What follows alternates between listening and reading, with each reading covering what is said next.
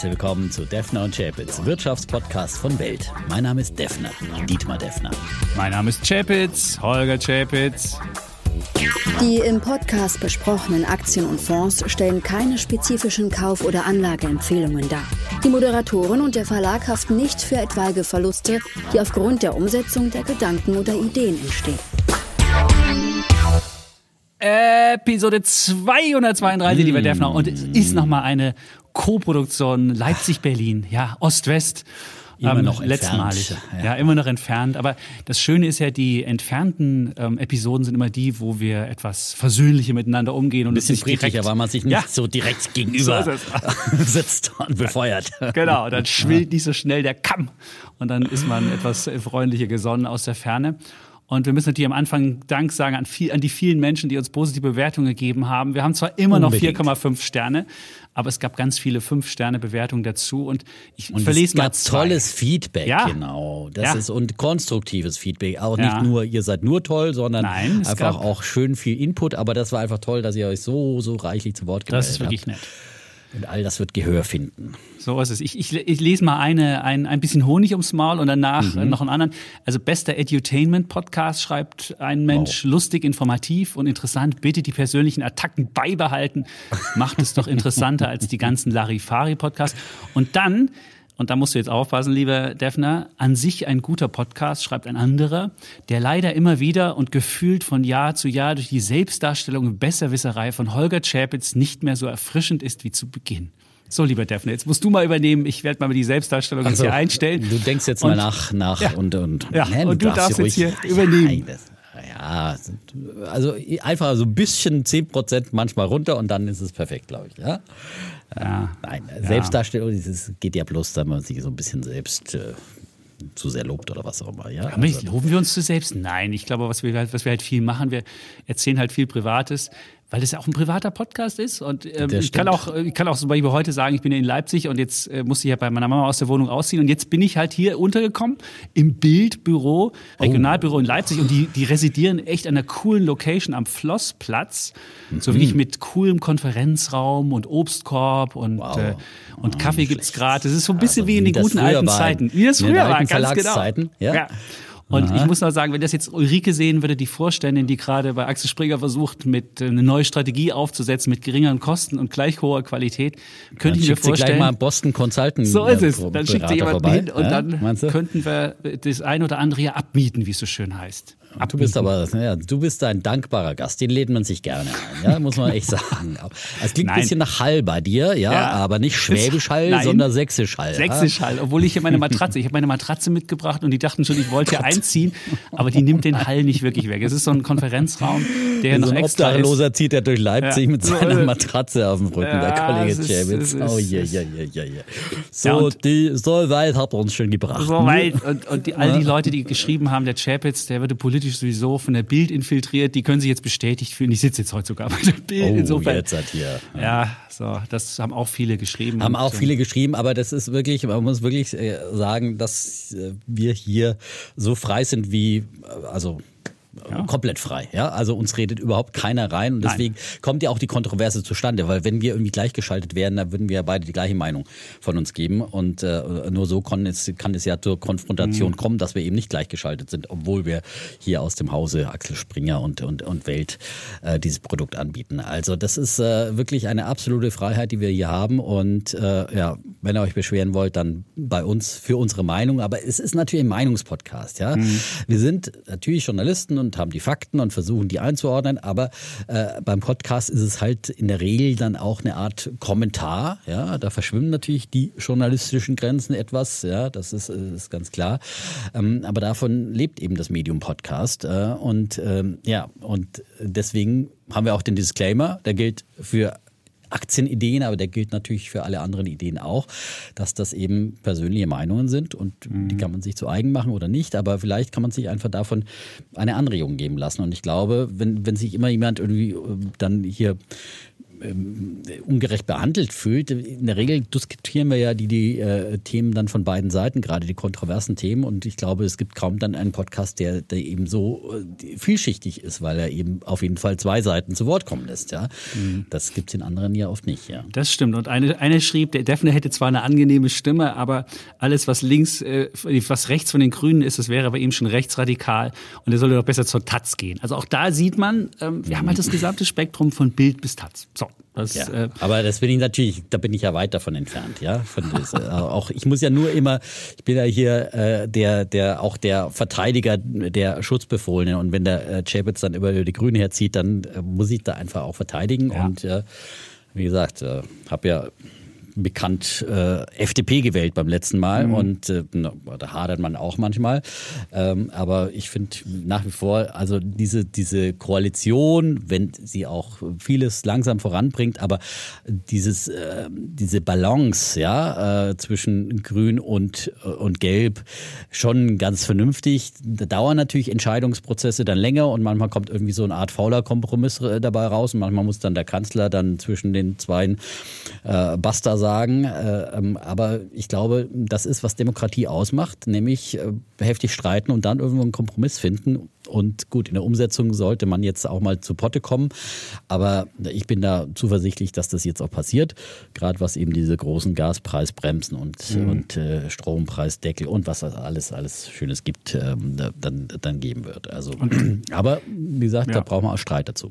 Und für all diejenigen, die hier nostalgisch sein sollten und sagen, im Osten war alles besser, da kann ich noch eine Episode beisteuern. Beim Aufräumen meiner Mama habe ich nämlich die Stasi-Akte von ihr gefunden. Also sie hat eine Stasi-Akte angefordert und hat nie mit mir drüber geredet, war auch irgendwo versteckt und wir haben ja die ganze Wohnung äh, irgendwie äh, durchsucht und geguckt, was man aufhebt, was man mitnimmt und so weiter. Und dabei habe ich ja die Stasi-Akte gefunden. Und es ist so absurd gewesen, wie detailliert da Berichte über unsere Familie drin war. Zum Beispiel stand da mhm. drin, meine Mutter hätte die Kinderarbeit erledigt, der Alte, mein Vater hätte sich nie um die Erziehung gekümmert. Stimmt. Sie hat mit uns für die Schule gelernt. Äh, meine Mutter wäre eine bescheidene Frau und, äh, und weiß ich nicht, lauter so Sachen drin, wo du dachtest so, ey, was, wie genau haben die Leute irgendwie uns ausgekundschaftet?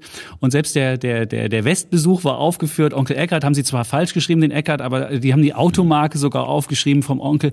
Und was auch noch war, sie haben die, die haben wirklich Originalbriefe kopiert. Also da muss es jemanden gegeben haben mit der Stasi-Behörde, der irgendwie den ganzen Tag nur irgendwie so mit, mit, mit, mit Wasserdampf äh, Briefe geöffnet hat und die dann Wahnsinn. kopiert hat und wieder zugeklebt hat. Und ich meine, man ehrlich, ich meine, wir waren jetzt sicherlich keine angepassten Leute, aber wir waren jetzt auch wirklich keine Systemzersetzer, die irgendwie mit Flugblättern irgendwie das ganze System zum Einschuss brachten, sondern wir waren dann einfach nicht angepasste Menschen. Meine Mutter war in der Kirche.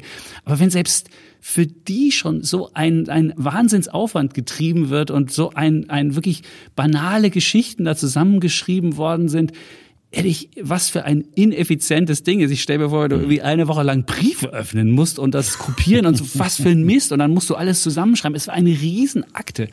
Und jetzt stellt man sich mal krass, vor, es gab ja 17 krass, Millionen Ostdeutsche krass. und jetzt mhm. ist vielleicht eine Million, so wie meine Mama. Dann hast du eine Million mega dicke Akten. Und was das für eine Ineffizienz ist. Ein solcher Schwachsinn. Also da merkte ich wieder, dieses System war so absurd und diese, diese, diese Stasi-Akt hat das nochmal so wirklich aufs Wunderbarste zusammengefasst, was dafür, was da, da waren die Adressen, wo meine Mutter überall gelebt hatte, wie sie meinen Vater kennengelernt hat. Es stand alles drin. Krass. Und ich dachte, oh Mann. Und stand da auch, wer euch ausspioniert hat, wer der Spitzel war sozusagen? Ja, du kanntest, du musstest es jetzt versuchen mhm. zu rekonstruieren. Also du hast es natürlich, du hast es natürlich nicht, das stand nicht drin, das war jetzt irgendwie Schulz aus dem Haus, mhm. sondern, aber du konntest natürlich natürlich, äh, du hast einmal geschrieben, die Vermieterin von da war es oder die Bekannte von dort oder so. Man konnte es rekonstruieren, aber es war wirklich, also wirklich, äh, und die Daten waren auch schlecht zusammengeführt. Also sie haben dann auch irgendwie das äh, völlig ineffizient. Da haben verschiedene Leute haben berichtet und die haben dann irgendwie nicht das nicht zusammengebracht, sondern jeder schrieb dann seinen Riesenaufsatz und ehrlich, es ist, es ist, es ist wirklich absurd. Also in diesem Staat, was da gemacht wurde und äh, da möchte man wirklich nicht leben. Dann hat man wirklich diese Freiheit hier und, und, und, und ähm, ja, und hat nicht diesen, diesen aufgeblähten Stasi-Apparat mit, mit, diesem, mit diesem Blödsinn. Hm. Ja. Also das fand ich nur Wahnsinn. eine der, der Sachen, wo man nochmal dachte, so, what? Hm. Wie absurd diese, diese, diese DDR war. Und ich meine, ich kann meinen Kindern kaum erklären, wie absurd es ist, dass man nicht irgendwie über die mhm. Grenze gehen konnte, wenn wir da jeden Tag da über diesen Mauerstreifen gehen, wo wir dran wohnen. Aber wenn ich ihnen noch äh, da die Stasi sage, was haben die gemacht? Über einfach über das Leben eurer Familie ein richtig fettes Logbuch geführt. Hä? Das, ist, das kapiert krass, niemand, krass, wirklich. wirklich. Und insofern, also ja. gerade wenn man so persönlich herhört, dann äh, guckst du ja immer Filme und siehst das Leben der anderen, was auch ja. immer. Und es war was so. Da einen Film gab, aber es war dann tatsächlich ja, es so. war tatsächlich so. Es ist so unglaublich, ja. Und und das in einer vordigitalen Zeit, ja. Ich meine heutzutage klar, äh, digitale Überwachung geht relativ easy, ja. Da kann man mhm. leichter die die die E-Mails kopieren und dein dein digitales Leben irgendwie äh, tracken. Aber damals alles mit ah. Handarbeit. Wirklich mit Hand. Und nicht wirklich so auch, auch teilweise handschriftliche Sachen. Und dann musste es jemand nochmal aufschreiben und so. Also es ist wirklich, also was da für eine Arbeit drin steckte in diesem, in diesem. Aber es ist natürlich ein wunderbares äh, Dokument und ein wunderbare, hm. wunderbares äh, für, für, die Absurdität des, des Landes. Und das zwar nicht die, die Brutalität zeigt, weil es zu, dafür ist es einfach, es ist fast schon putzig was da zusammen Ist der kleine Holger ist. damals auch schon erwähnt worden in der Ich bin erwähnt worden. Also bin, als aufmüpfiger Rebellischer. Ich bin erwähnt worden. Ich, ich bin, nee, nicht als aufmüpfiger. Also ich, ne? ich habe auf jeden Fall mir überlegt, ich werde mhm. mir jetzt auch mal meine Stasi-Akte kommen lassen. Ich habe im Osten verweigert. Und insofern könnte ich mir vorstellen, also den Wehrdienst verweigert und habe keine Jugendweihe gemacht. Insofern könnte ich mir vorstellen, dass ich auch so ein Ding habe. Aber ich bin da auch aufgeführt, weil meine Mutter hätte mit uns, äh, hätte mit uns äh, für die Schule gelernt. Und das Einzige, was, wo, wo sie falsch lagen, meine Schwester wäre nur mittelmäßig in der Schule gewesen. Meine Schwester war exzellent in der Schule. Also liebe Stasi-Freunde, das habt ihr falsch aufgeschrieben. Aber ansonsten war das alles, auch wie die Familienverhältnisse waren, wie, äh, wie meine Mutter war schwerhörig, weil sie, weil sie äh, mal Scharlach hatte als Kind.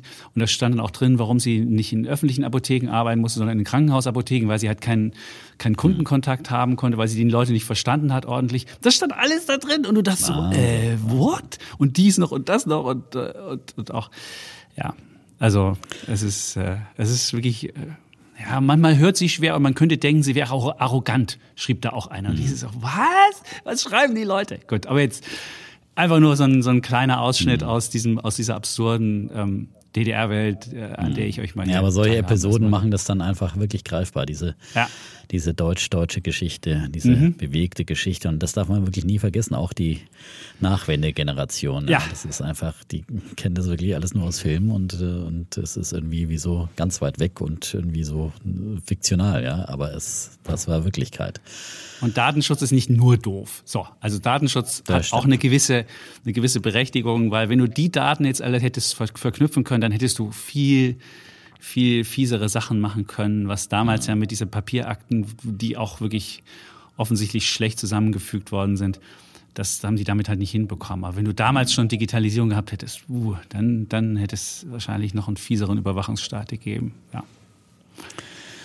Ja, ja. Ist so. es ist zum ähm, Glück vorbei und wir hoffen, dass sowas nie wiederkehrt. Ja, das können wir. Und für die Freiheit können, kann man nur äh, laut genug sagen, wirklich, Freiheit ist nichts Selbstverständliches und äh, also sie muss immer wieder erkämpft werden so und, ja, und erhalten fordert bleiben. auch Selbstverantwortung. Und man sieht es ja in Amerika gerade, was da wirklich abgeht, wo man sich denkt, so, was ist denn da los? Wo dann einfach irgendwie Verschwörungstheorien mit Pelosi und dem, zwischen Republikanern und Demokraten und jetzt gibt es diese Zwischenwahlen und man kann sich schon richtig vorstellen, was da alles passieren kann, dass dann versucht wird, der, der, der Impeachment und dies zu machen und das. Also es ist, oh, das ist, das ist, das ist, hat zwar nichts mit, mit Unfreiheit zu tun, aber es ist schon der, die, Nein, die, die, die Stimmung die, ist die so. Die Strömungen sind ja. überall und äh, ja, und deswegen sage ich immer, Polarisierung. Wäre und, den Anfängen ja. und äh, seid wachsam. Ich finde, das kann man einfach, und wenn das dann hier immer als Bashing verstanden wird, so ist es einfach nicht gemeint. Es geht mir nur darum, dass man nicht irgendwelchen Leuten mit den einfachen Wahrheiten hinterherläuft. Äh, und das ist, das hat schon mal zu Problemen geführt. Einer ist Polarisierung wollen wir auch nicht und Polarisierung nee. wollen wir auch keine. Das ist, wenn man, wenn man miteinander redet, ist es immer besser, als wenn man nur übereinander redet, weil dann hat man die Polarisierung und dann hat man, dass man irgendwann sich irgendwie nur feindselig gegenübersteht und nicht mehr miteinander reden kann. Und das ist das, was wir gerade in Amerika erleben und äh, deswegen, ja, Widerspruch muss man aushalten können. So. In der Tat. So, ein bisschen Börse machen wir auch in ja, diesem Podcast, stimmt. ja, neben den recht. großen gesellschaftlichen Entwicklungen, ja. ja. Ähm, und da war es, muss ich sagen, also ich habe ja die Jahresendrallye vorausgesagt. Äh, vor dem Oktober. Und jetzt hatten wir zumindest schon mal einen wirklich goldenen Oktober. Äh, der war hat's wirklich in sich gehabt. 9,4 Prozent im DAX ging's nach oben. Der beste DAX-Monat aller Zeiten. Im Dow Jones 14 Prozent. Unglaublich. War der nicht der beste Monat. DAX? War nicht, nicht der beste DAX? Äh, nein, der beste DAX Oktober. Ach so, also ich dachte, der, schon, nicht der beste DAX-Monat, Entschuldigung, nein, der ja. beste DAX-Oktober. Ja. Ach so, okay. Und äh, im Dow Jones war es aber der beste Monat seit 1976. Mhm. Ja. 14 Prozent, unglaublich. Okay, ja. Nasdaq hinkte etwas hinterher, 3,9 Prozent nur. Aber da waren ja, die, also ich meine, das, was die Tech-Schwergewichte hier geboten haben letzte Woche, das war wirklich. Äh, die haben auch den Monat schlecht. Die haben ne? auch den, den Monat schlecht gemacht. Also Microsoft ja, ist im Minus absolut. gewesen und andere, andere Tech-Buden auch. Amazon ist ein Minus. Ja, ist ein Minus Facebook Oktober. vor allem und Amazon, Meta. also das war ja, wirklich, ja, genau, Meta. Ja. Meta. Heutzutage, also das mit dem Metaverse, ja, das ist wirklich mehr Vision als, ja, kostet auf jeden Fall viel Geld. Geld. Ja, das äh, gefällt den Investoren nicht so sehr. Und aber ähm, zum DAX, ich bin zuversichtlich, dass eben aus der Oktober-Rallye auch eine wirkliche Herbst-Rallye und Jahresende-Rallye wird. Und Jahresanfangsrallye, es geht von einer Rallye die ja, nächste. Ja, geht ja. Von, ja, aber ich meine, dann ist einfach viel, also gerade zu, so, zum Jahresende ist halt dann da, ich meine, wir hatten jetzt zwei solche Rallye-Versuche ja schon, ja, und die waren dann immer dann doch nur eine Bärenmarkt-Rallye. Ähm, ist natürlich auch noch nicht entschieden, ob dieses jetzt äh, äh nur eine Bärenmarkt-Rallye bleibt oder eben doch äh, eine nachhaltige. Mhm. Aber äh, auch die Charttechnik, ja, ich meine, ich bin jetzt kein großer Anhänger der Charttechnik, aber ähm, zumindest ähm, folgen ihr viele und deswegen ist es dann halt dann auch wieder eine selbsterfüllende Prophezeiung, sagt ja, dass bei 13.300 im, im, im DAX ein äh, wichtiger eine wichtige Marke ist und wenn er darüber steigt, was er ja heute tut, äh, auch mit, mit Schwung, ähm, dass dann der Abwärtsmodus seit dem 6.6.2022 äh, zumindest gebrochen ist, dieser Abwärtstrend. Das schreibt zumindest der Martin Utschneider, der öfters bei mir auch okay. ähm, mit Charttechnik in der Sendung ist. Und sagt aber auch, äh, bei niedrigen Handelsvolumen können das auch False Breaks sein. Aber muss man sich mal angucken. er ja, lässt gut, sich das, das offen. Ist, naja, heute ist natürlich auch Feiertag. Es kann jetzt sein, dass das dann nicht so, so großer, ja, aber ähm, Allerheiligen ja, könnte eben weiter ein guter, auch wieder ein guter Börsentag werden. Und ja, dazu kommt jetzt auch zum Beispiel, dass es Spekulationen gibt, was ja heute die China-Börsen enorm angetrieben hat, äh, über doch, dass es möglicherweise doch zu Lockerungen der Corona-Maßnahmen in China kommt. Da gibt es ein bisschen Spekulation in den Social Medien. Da wird äh, so von, auch von einem einflussreichen Wirtschaftswissenschaftler mhm. Hao Hang. Der hat das einfach geteilt. getwittert. Ja, Zack. der ist getwittert, weiter getwittert, dass es ja. einen Wiederöffnungsausschuss äh, geben soll, der da gebildet wird. Und der, aber ich meine, alles andere wird einfach wirklich keinen Sinn machen. Und das war immer meine Vermutung. Jetzt haben wir wenig Indizien dafür bekommen beim Parteitag. Aber das ist natürlich auch klar, dass da die alte Politik dann gefeiert wird und still und heimlich wird man vielleicht, das wäre doch schon meine Annahme weiterhin, dass man das so nach und nach äh, dann doch äh, runterfährt, still und heimlich. Weil ich meine, wie, wie soll man das auf alle Ewigkeit fortfahren? Also ich meine, ständig die zweitgrößte Volkswirtschaft der Welt, jetzt haben sie ja gerade nochmal die Lockdowns ja auch wieder deutlich erhöht erstmal. Mhm. Aber das ist doch kein, kein Zustand für, für eine, von Dauer. Also das kann ich mir einfach unmöglich vorstellen. Und so wie China jetzt wirtschaftlich schwach dasteht, muss man da einfach jetzt auch nochmal was für die Wirtschaft tun. Das stimmt. Ich. Und der Oktober war in China ein negativer Börsenmonat. Auch das gehört, gehört zur Wahrheit, wie ja, klar, die so schön sagt. Ja, ja, logisch. Ja, und was man aber auch am Oktober sehr gut sehen kann, und das haben wir auch bei Alles auf Aktien heute gehabt, dass es einfach nicht nur Tech-Aktien gibt, sondern es gibt auch jenseits der Tech-Aktien was. Und wenn jemand ein Argument braucht dafür, dass man nicht nur Tech hat, sondern über ein ausgewogenes Portfolio, dann hat man das im Oktober bekommen. Und äh, man muss ja sagen, wenn man den MSCI World hat, der hat im Oktober übrigens nicht so gut äh, gelaufen. Der hat nur 4,4 in, in, in Euro gemacht, was daran liegt, dass der Dollar ähm, im Oktober äh, schwächer geworden ist, weil die Rallye, haben wir ja damals auch besprochen, dann auch für den, für den Euro von Vorteil ist. Und das Zweite, weil eben im MSCI Welt die, die Big Tech-Werte so stark gewichtet sind, da sieht man halt, dass es A, ein Dollarrisiko im MSCI Welt gibt und B, ein, ein Big Tech-Risiko. Aber was man auch sieht, man ist trotzdem mit einem MSCI Welt wirklich weltweit aufgestellt. Dann hat man jetzt nicht die beste äh, Performance gehabt im Oktober mit 4,4, aber man hat zumindest eine ordentliche Performance ist zumindest mit dabei, wenn auch nicht so wie beim DAX 9,4 oder wie beim Dow 13,7 oder was das war.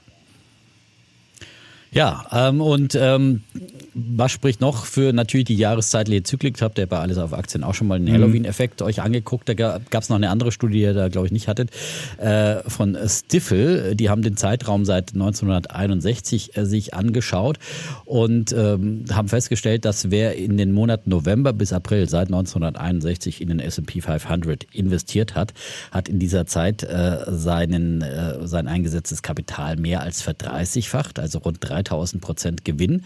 Und wenn er aber von Mai bis Oktober investiert hat in den mhm. S&P 500 in diesem Zeitraum, hat er so gut wie keine Rendite gemacht. Das ist unglaublich. Also äh, ich bin trotzdem kein Anhänger von so jahreszeitlichen äh, Investieren und würde nie im Mai meine Aktien verkaufen, äh, weil es kann ja immer auch anders kommen. Äh, aber ähm, es könnte schon diese, diese Rallye jetzt auch nochmal zusätzlich befeuern, dass da auch nochmal die, diese äh, ja, Investoren dazu kommen, die dann eben auch so auf solche Themen achten und vor allem, wenn dann einfach einfach ein Trend drehen sollte, dann äh, müssen einfach zum Jahresende so viele rein. Bisher heißt es irgendwie so, habe ich mal Kommentar jetzt gelesen, äh, bisher kaufen diejenigen, die kaufen müssen. Ja, also natürlich auch viele Short-Spekulanten, äh, gerade haben wir ja auch oft darüber äh, gesprochen, dass ähm, gerade in Europa ja da viele, viele auch Short waren, auch viele Amerikaner und so weiter. Und die werden natürlich zum Einstieg gezwungen, wenn es dann so rasant nach oben geht. Viele, die dann Fondsmanager, die dann doch krasse Bestände abbauen müssen. Und ja, und viele stehen aber noch an der Seitenlinie, vielleicht auch viele Privatanleger, die sagen, oh, ich traue dem Frieden noch nicht so richtig, weil es hat ja fundamental nichts verändert. Es ist weiter äh, Krieg in der Ukraine, wir haben weiter hohe Energiepreise, wir haben weiter äh, die Eurozone, Inflation auf Rekordniveau stärker als erwartet ähm, ausgefallen jetzt gerade. Äh, und äh, ja, und was die Notenbanken machen, wissen wir auch noch nicht so richtig. Also das sind viele, viele Fragezeichen da und trotzdem steigt die Börse. Also offenbar, das ist ja meine Theorie gewesen, hat man ein doch irgendwo viele Worst-Case-Szenarien eingepreist und ohne dass sich die Lage jetzt fundamental wirklich äh, schnell verändert, ähm, äh, steigt dann irgendwann dann doch die Börse, weil das äh, viel, viel Negatives einfach enthalten ist und weil ja die Stimmung so, so schlecht war, dass irgendwie es wirklich ausgebombt war und dann äh, irgendwann geht es dann mhm nach oben auch. Und die Frage ist trotzdem, ob Damage dann ist, also ob der, ob, der, ob der Schaden schon entstanden ist in der Realwirtschaft und ob wir dann trotzdem in die Rezession gehen. Und das werden wir heute auch diskutieren. Wie mhm. stabil steht Deutschland da? Und ist es vielleicht gar nicht so schlecht bestellt um Deutschland? Und da werden wir heute drüber streiten. Und äh, Ihr könnt Moment, euch das ist doch meine These. Ja, ja, das ist, nein, wir werden darüber streiten, ob es so ist, das ist klar. Aber ja, genau. Äh, ich wollte schon sagen, ihr könnt euch vorstellen, wer jetzt auf welcher Seite steht. Der Geschichte, es gab ja Zahlen zuletzt äh, aus Deutschland und die waren ja besser als erwartet und darüber werden wir heute diskutieren. Genau. Ja, und das ist natürlich auch klar für, für den Investor, wobei diese Zahlen jetzt nicht wirklich bewegt haben. Aber die Börse nimmt ja konjunkturelle Entwicklungen voraus, mhm. aber liegt auch oft ja daneben in ihrer Einschätzung und äh, von daher werden wir auch das beleuchten. Ähm, was übrigens im Solarbereich, bin ich ja auch schon lange am Predigen hier, dass äh, es hier doch einen, einen großen Boom gibt. Der, der, schlägt sich langsam so auch in den Zahlen nieder. Selbst bei äh, SMA Solar war ja auch in diesem Jahr schon mal ein Bulle von mir und bin ich auch weiter selbst investiert. Und die haben tatsächlich ihre jetzt auch mal ihre Prognosen angehoben. Die hatten ja zuletzt immer wieder Prognosesenkungen, mhm. auch wegen Lieferkettenproblemen. Und diesmal haben sie jetzt tatsächlich ähm, die Gewinnprognose von äh, bisher 60 bis 65 75, nee, von, bisher waren es 10 bis 60 Millionen, die sie erwartet haben. Ähm, und nun erwarten sie 60 bis 75 äh, Millionen Euro EBITDA für das Gesamtjahr. Also einfach mal eine Anhebung der Prognose. Vorher gab es zum Beispiel Enphase, äh, die ja auch Wechselrichterhersteller sind, mhm. die auch mit den Zahlen outperformed haben. Selbst Cinco Solar am letzten Freitag auch besser als erwartet, aber die kamen dann irgendwie wieder mit den ganzen China-Aktien äh, trotzdem unter die Räder. Also da tut sich was im Solarbereich und ähm, da scheint jetzt nicht nur ähm, dies, und äh, Enphase zum Beispiel haben ja gesagt, dass sie äh, 70 Prozent äh, mehr Umsatz allein in Europa gemacht haben. Ja, das zeigt also, dass gerade auch hier in Europa gerade viel, viel zugebaut wird äh, im Solarsektor. Und wer das spielen will, kauft sich einfach den Invesco Solar. So einfach ist das. Zum da kann man einfach ja. den den, da hat man alle, alle diese Aktien. Wobei das drin. sind natürlich genau, die großen Enphase und Solar Edge, das sind ja die, die schwer. Ja, aber die sind groß drin, aber ist doch okay. Genau, wir sind da groß drin, genau. Da, da musst du die auf aber da ist man querbeet, muss man nicht die einst, genau. Nicht jeder hat so viel Kapital übrig wie der Kollege Defter und der, der eine kleine Wette machen will. Naja, man kann auch mit kleinen wetten, also das ist ja, das ja, aber da musst du ja, da musst du ja, wenn du jetzt kleine Aktien, also ich meine, das ist ja das ja, da musst du aber ungefähr dass du auch mit kleinen fünf Beträgen oder sechs, musst du fünf oder sechs Aktien kaufen, damit das irgendwie. Man kann natürlich, ich meine, das, der Punkt ist natürlich immer, dass meiner Meinung nach dann so äh, ein Wert wie keine Ahnung ist im Asolar oder andere kleinere Wetten, die noch nicht so gut gelaufen sind, dann möglicherweise mehr Aufholpotenzial noch haben als als die großen schon wirklich sehr dann ja, ja. hoch bewerteten teilweise und, und äh, schwergewichtigen Endphases und Solar Edges. Ja, das ist dann so. Aber wenn du heute äh, beispielsweise guckst in diesem Solarfonds, da sind 44 Aktien drin, der größte Gewinner heute. Auch ein Defner-Wert, Meyerburger mit plus 8,6 Prozent. Und wer Stimmt. wüsste denn, dass heute Meyerburger mal läuft? Und äh, deshalb ist es nicht so doof, das Ding zu haben. Na klar, wirst du jetzt sagen, Meyerburger ist in, diesem, ist in diesem ETF wahrscheinlich nur gering gewichtet. Insofern wirst ja, ja. du das nicht mitkriegen im, im ETF. Der ist heute auch 3,6 Prozent im Plus. Insofern ist das schon okay. Übrigens kein, kein Burger, sondern Meyerburger. Das sind ja Schweizer. Meyerburger, stimmt. Burger, ja. Und die Meyerburger, ja, machen stimmt. auch keine Burger. Aber habe ich auch noch in meinem, äh, bei mir Sind 2 Prozent gewichtet in dem ETF. 2 Prozent. Ja, ja, ja. immerhin 2 Prozent ist immerhin 2 Prozent. So, so, wenig. Ne? Also das und Enphase 12, da sieht man aber, wie die Unterschiede sind. Dann First ja. Solar mit 9, dann Solar Edge mit 8, dann äh, GLC Technology Holdings mit 5, dann Xinyi Solar Holdings mit 5, dann mit 4 Sunrun, dann Scholz Technologies äh, mit 3, dann Array Technologies, dann Daco New Energy mit 3 mhm. Genau, und dann Hanwha Solutions Corp, Encarvis ist auch drin mit 2,9, Cinco Solar mit 2,5, Canadian Solar mit 2,4 und dann Atlantica Sustainable Infrastructure und Sunova Energy und dann kommt Meyer Burger und dann SunPower. Mhm. Ich glaube, SunPower hast du auch no. mal hier. War das nicht irgendwie? Hatte diese, ich, glaube ich, auch mal. Ja, genau. Ja, genau. Die haben 1,9 Prozent drin. Also ist man wirklich mit jedem, genau, ist man wirklich das, die dabei. machen ja so hauptsächlich mehr so Installationen und so in, genau. in Amerika und die profitieren natürlich auch von diesem neuen ähm, wie heißt der Inflation Act, äh, mhm. die jetzt gerade natürlich enorm erneuerbare Energien in Amerika fördern genau. und, und gerade vor allem auch die lokalen Hersteller und so weiter. Ähm, First Solar hat, glaube ich, davon noch nicht so richtig profitiert, aber ähm, die kommen möglicherweise. Habe ich mir aber nicht genauer angeschaut, ehrlich gesagt, weil die habe ich auch nicht und äh, kann ja auch nicht das ganze Spektrum sich, sich angucken. Aber wie gesagt, da tut sich auf jeden Fall was mhm. und ja, auch sonst in vielen Bereichen. Genau. Und bevor wir jetzt hier Bullen und Bären haben, habe hab ich, wir haben zwei Mails bekommen. Ähm, und zwar von zwei Menschen, die die Frage der Fragen beim Sparplan gestellt haben. Es gibt jetzt ja Angebote, wo du wöchentlich sparen kannst oder zwei wöchentlich sparen kannst statt monatlich. Und das Schöne ist ja am Sparplan immer so, wenn man monatlich einzahlt, dann gibt es diesen berühmten Cost-Average-Effekt. Cost heißt nicht, dass da die Kosten äh, geaveraged werden, also äh, ge, äh, ähm, durchschnittlich gemacht werden, sondern dass es die Einstiegskurse geht und dass man immer, wenn es hoch ist, kriegt man halt weniger Anteil, dafür ist es hoch und wenn es niedrig ist, kriegt man halt mehr Anteile und dann geht es halt so einen Durchschnittseinstiegskurs gibt und das ist ja der Cost-Average-Effekt. Nun ist die Frage, die viele stellen, wenn das jetzt einige Anbieter machen und zwar wöchentlich, sollte ich besser wöchentlich machen oder monatlich machen? mein, also, also ich nehme an, wir haben einen Sparplan 100 hm. Euro im Monat und dann kann man ja überlegen, ich, ich habe mal durchgerechnet, wie viel dann ungefähr, es gibt 4, irgendwas äh, Wochen durchschnittlich, dann kann man das ausrechnen, dann würde man halt irgendwie 23 Euro wöchentlich ähm, investieren. So. Und die Frage ist, besser 23 wöchentlich oder besser 100 im Monat? Das ist die, die Frage aller Fragen. Und ich gebe oh. zu, ich habe jetzt, es gibt keine, ich habe keine Literatur dazu gefunden.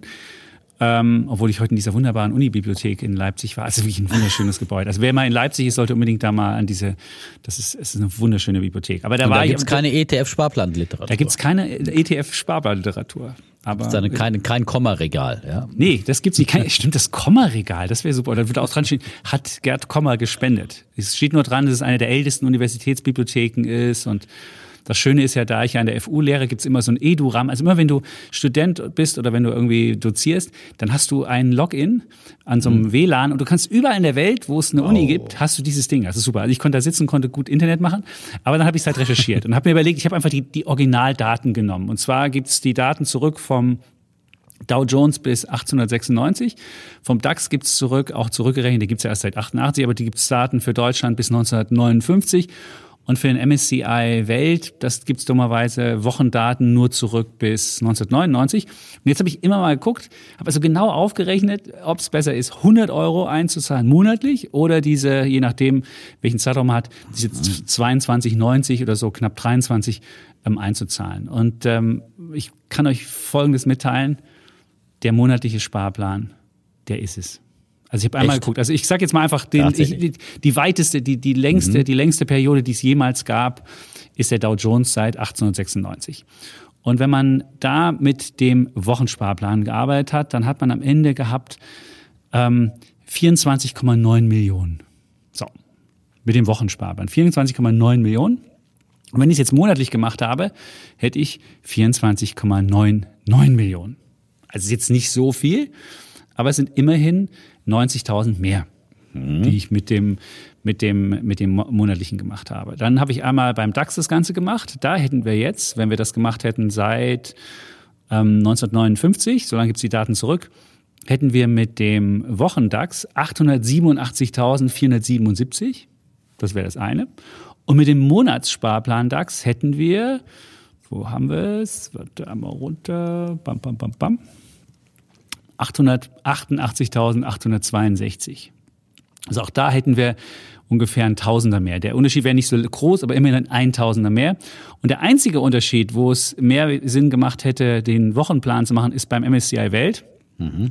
Den gibt's allerdings erst, wie gesagt, seit 1999 die Daten. Und vielleicht liegt es auch daran. Und da hätte man ähm, beim MSCI Welt hätten wir äh, 69 äh, 1000 gemacht, wenn wir es, wenn wir es äh, seit 1999, wenn wir ähm, das Ganze mhm. wochenmäßig gemacht hätten und wir hätten gemacht 68.500, wenn wir es monatlich gemacht haben. Also da hätten wir ein bisschen, hätten wir ungefähr 500 ähm, Euro. Also meine Theorie wäre jetzt dazu, dass es ja. äh, sozusagen ähm, in letzter Zeit ja die Börsen volatiler geworden sind, ja, auch durch technologische Veränderungen wie Algo-Trading und so weiter und dass die Börsen eigentlich immer volatiler werden und dass in Zeiten von höherer Volatilität äh, es vielleicht dann doch sinnvoller, äh, sinnvoller ist, einen Wochensparplan zu machen, okay. weil dann der Cost-Average-Effekt möglicherweise stärker greift nochmal. Das wäre jetzt aber einfach so eine Theorie, die äh, Und du meinst so aber langfristig? Einfällt, ja? Die würde seit 99, die würde für die 99er-Theorie ähm, nee, sprechen? Aber, aber, ich müsste dann Genau, ja, die würde ja für die 99er. Und, genau. und wie gesagt, und in älteren Zeitreihen waren die Börsen nicht so volatil wäre meine Annahme. Mhm. Äh, und, ähm, und deswegen äh, würde ich sagen, macht es da nicht so viel Unterschied. Ja? Aber, Aber ich könnte natürlich nochmal DAX und Dow Jones nochmal seit 99 durchlaufen lassen. Das dann könnten wir deine, dann, dann könnten wir deine Theorie. Nächste Woche mal, das würde ich nächste Woche nochmal auflösen. Aber wenn du, aber was, was man jetzt dann sagen könntest muss. du ja zum Beispiel auch ein, ein, nochmal einen Nasdaq hernehmen oder sowas. Stimmt. Äh, weil der ja sowieso Technologiewerte volatiler sind. Noch volatiler, stimmt. Dann können wir die Volatilitätstheorie vom Defner nochmal testen. Noch du hast recht. Das ist eine gute Sache. Spontane Volatilitätstheorie. Wir, wir, wir schreiben hier noch irgendwann kriegen wir noch genau. einen Nobelpreis. Das, das wird dann die Defner-Theorie Spontan, Wirtschaftspodcast, genau. Es ist immer gut, wenn ich ja jemand habe, der sowas ausrechnen kann. Ne? Weil genau. Nach Defner müsste man es dann wöchentlich machen, wenn die Volatilitätstheorie stimmt. Also ich werde noch mal seit 99 Technologie als auch, als auch die, den Dow Jones noch mal gucken und vielleicht gibt es da auch Unterschiede, je nachdem, Aber was es kommt, man für Werte eins ist natürlich ganz wichtig, dass die Gebühren da nicht höher sind. Ne? Weil sobald genau. man natürlich dann irgendwie einen Broker hat, der ja. für jede Order dann ein Euro oder so verlangt, nee, dann, ist es, äh, dann, dann macht es natürlich alles kaputt. Ne? Ja, das, das ist, ist, ist, klar. Ne? Sondern es muss dann wirklich äh, kostenlos sein und auch keine, keine versteckten Kosten oder was genau. auch immer, sondern ja. es muss genau zu dem gleichen Gebührenmodell dann abgewickelt werden wie der, der größere Kauf. Genau, und das, genau das, das habe ich auch gemacht. Das ist, wenn es wenn, wenn's einen Spread zwischen äh, Bid und Ask gibt beim Kauf von ETFs, und dann ist natürlich der, der Wochensparplan immer der schlechtere, falls das geben sollte.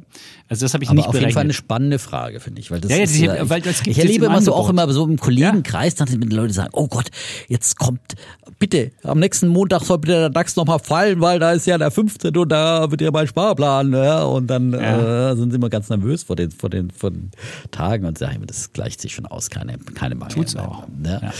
Ähm, aber im Prinzip gibt es ja immer eine Theorie, es gibt äh, keinen falschen Zeitpunkt. Immer der aktuelle Zeitpunkt ist der beste, um zu kaufen, aber natürlich ist es beim Sparplan der Cost-Average-Effekt, der das Ganze dann nochmal besser macht, äh, weil man eben mit der gleichen Summe Geld, kann man immer wieder nicht oft genug erklären, dann einfach mehr Stücke kauft, wenn die Börse mhm. drunten ist, ja. Wie wenn man immer für 10 Euro Butter kauft oder für 10 Euro tanken fährt, ja. Dann kriegt man automatisch bei günstigeren Preisen mehr und somit auf lange Sicht einen günstigeren Durchschnittspreis.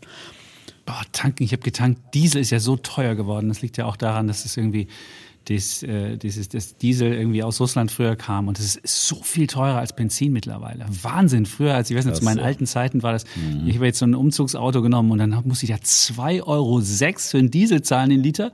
Und 1,80 Euro hat gleichzeitig nur das normale Benzin gekostet. Früher war das ja immer umgekehrt. Also sieht man, was da für wahnsinnige ähm, Spreads bei der, bei der Raffinierung irgendwie äh, aufgerufen werden, weil da immer Raffiniertes Geschäft ist. Ja. Jetzt müsstest du mal hier so, ein, so, ein, so, eine, so eine Raffinerie vielleicht als eine Raffinerieaktie gleich mal rüber, rüberrufen.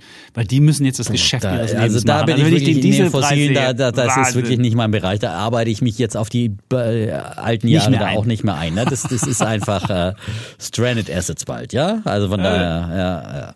Da oder du schaffst auf E-Mobilität, ja. Oder, oder, es gibt die Idee, dass du CO2 aus der, aus der, aus der Atmosphäre rauskriegst und das dann oh. irgendwie so in, in, in so Carbon äh, Sachen Aber ich glaube, das macht keine Raffinerie dann. Ja, Nein, dann kannst du aber, dann wird es ja weiter, dann kannst du ja weiterhin Öl, ähm, dann kannst du ja weiterhin Öl verbrennen, weil du ja dann dann wäre die Idee, dass du, dass du einfach das CO2 aus der Atmosphäre rausnimmst und dann musst du nicht mehr äh, auf, auf CO2-Ausstoß achten, sondern musst du einfach nur noch den Kram, den du in die Luft boostest, das, das, wieder rausholen. Dann wäre das nicht stranded. Das wollte ich nur sagen. Ja. Es gibt auch noch die Möglichkeit, dass möglicherweise durch technologische Innovation wir doch noch irgendwie das Öl aus dem Boden holen. Aber ich weiß es nicht. Ich wollte nur noch den, die Möglichkeit hinweisen. Ja klar, die, gibt immer theoretische Möglichkeiten ja. und äh, ja, dank der FDP haben wir jetzt halt auch quasi äh, im Verbrennerverbot in der EU dann dann nochmal eine, eine Überprüfungsklausel. Ja, also das, dafür habe ich sie auch nicht gewählt. Ja, aber gut, auch damit muss ich leben.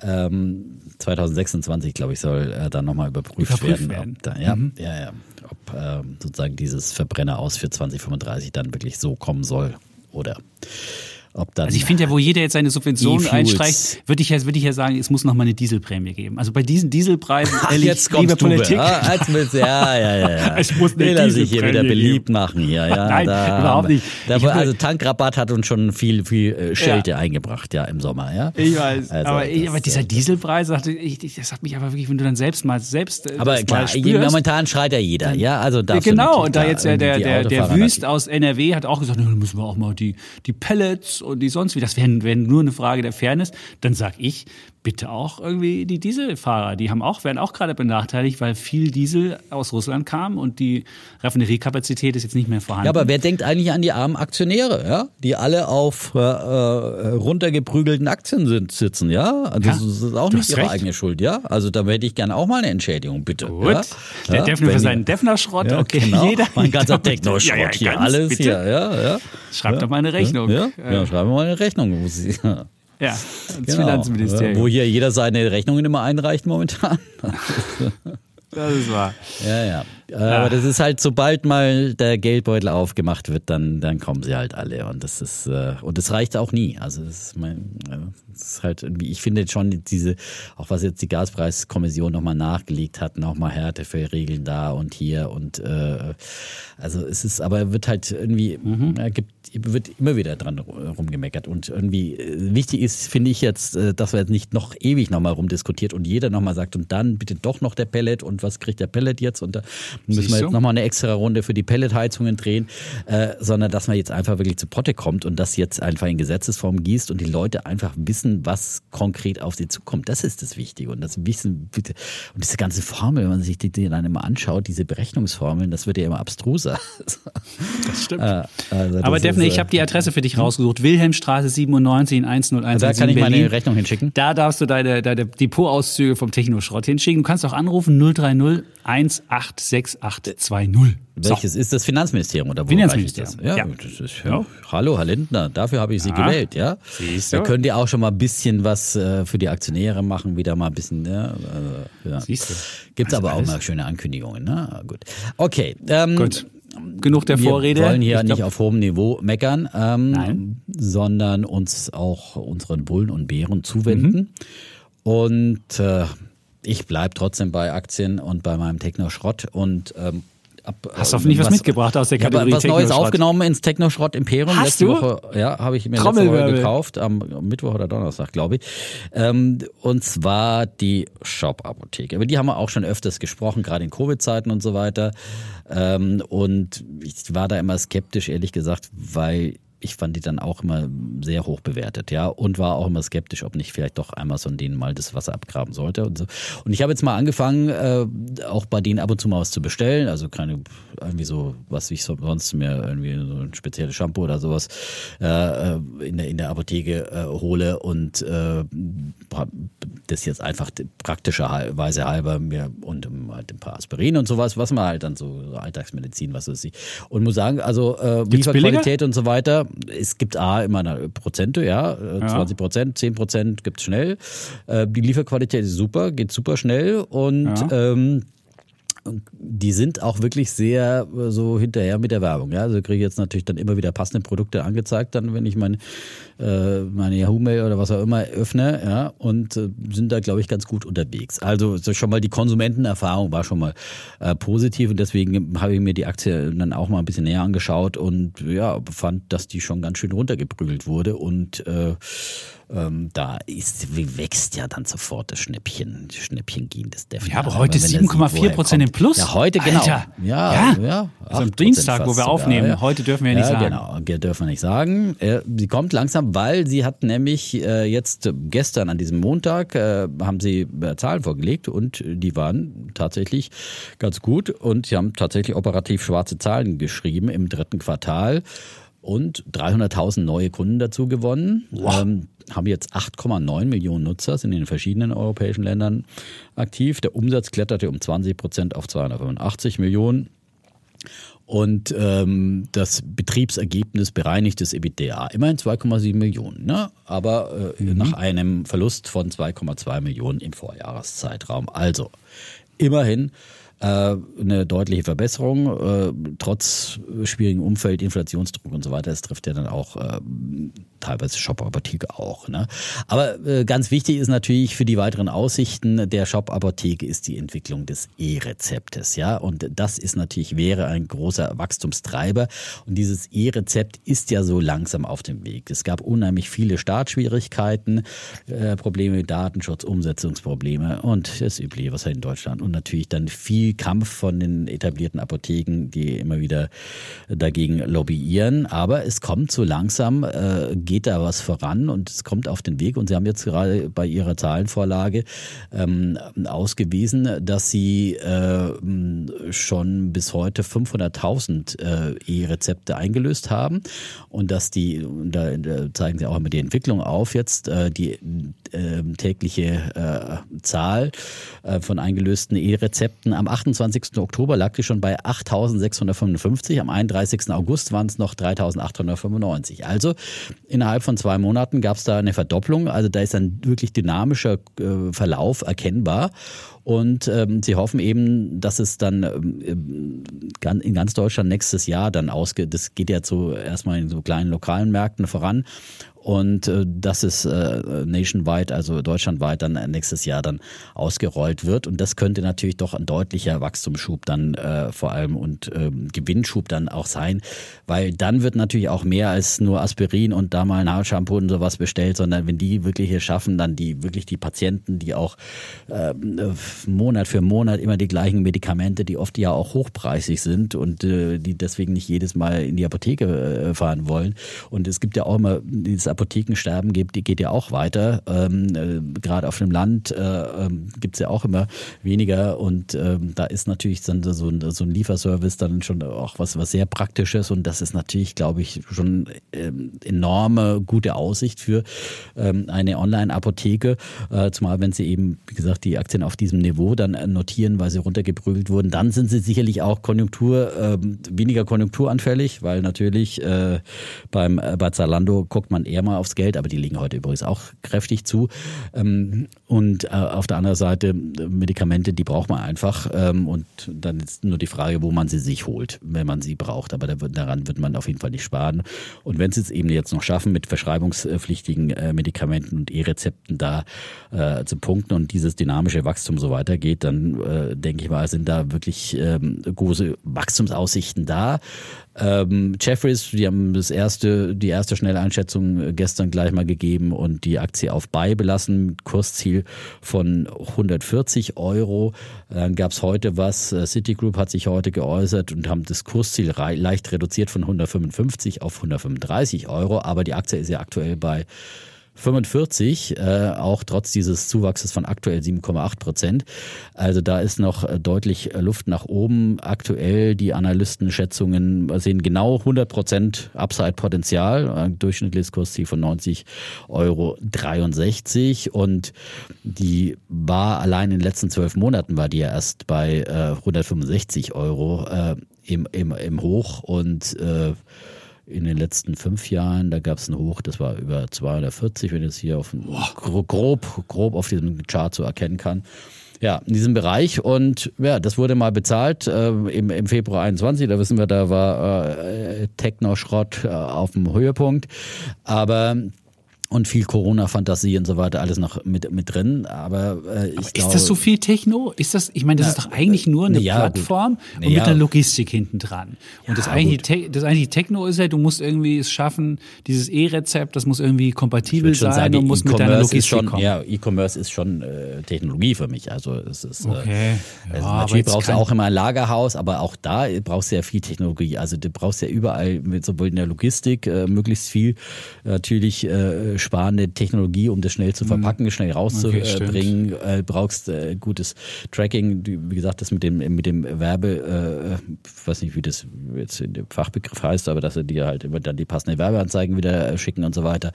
Äh, das ist alles äh, schon ähm, gute gute Prozesssteuerung, würde ich mal sagen.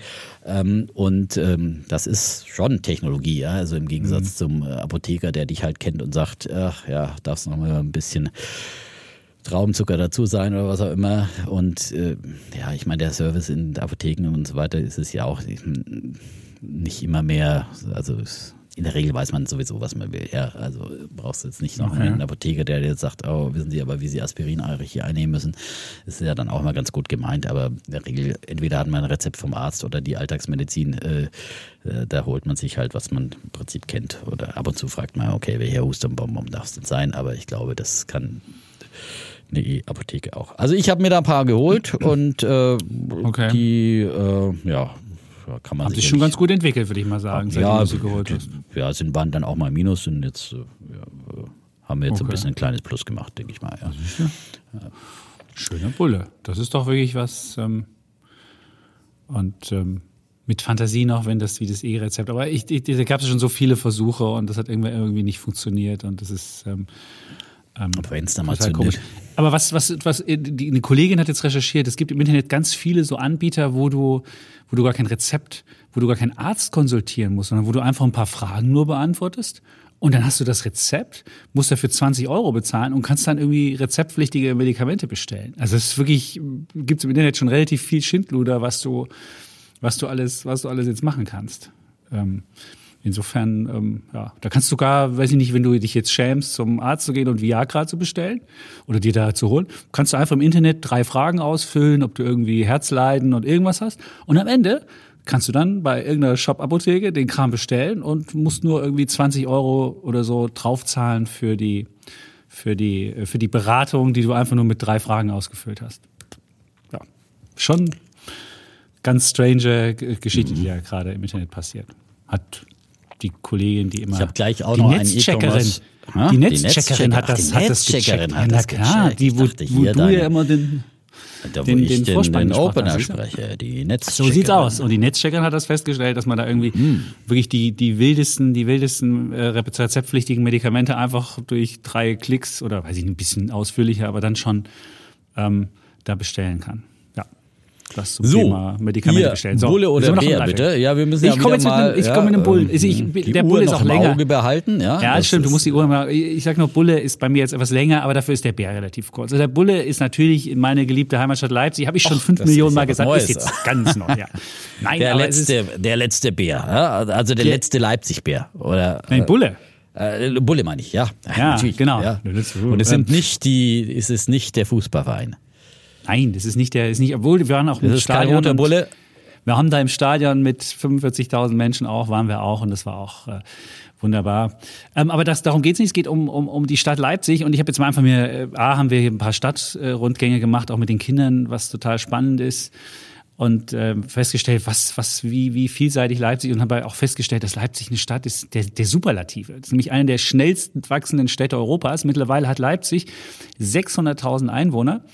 Ähm, und zwar im letzten Jahr hat sie die überschritten und im Jahr 2005 hatten wir gerade die 500.000er Grenze durchbrochen. Also man sieht, die wächst halt sehr schnell. Und man darf nicht vergessen, Leipzig war auch mal eine Millionenstadt 1928 also kurz vor dem ähm, Zweiten Weltkrieg, beziehungsweise kurz vor den ähm, Judenpogromen.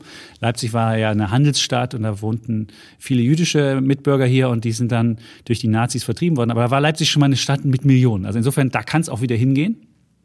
Man darf nicht vergessen, 1998 gab es das Nachwendetief von 437.000. Also man sieht, da ist richtig was, da, da wollen Leute hin, da ziehen Leute hin. Das sieht man aber auch an den, an den ähm, Mieten. Die Leerstandsquote beispielsweise ist von über 10 Prozent auf unter 3 Prozent gefallen und die Mieten sind in den vergangenen fünf Jahren um 22 Prozent gestiegen. Und Im Durchschnitt ist es aber immer noch bezahlbar, 7,20 Euro der Quadratmeter. Das ist ja viel günstiger als in, in anderen Städten. Und beim, ähm, beim, bei den Kaufpreisen, da liegt Leipzig sogar beim Wachstum ganz an der Spitze in Deutschland. Wenn man jetzt mal sagt 2000 ähm, 22 mit 2017 vergleicht, dann ist der Anstieg 123 Prozent, also genau wow. mehr als verdoppelt.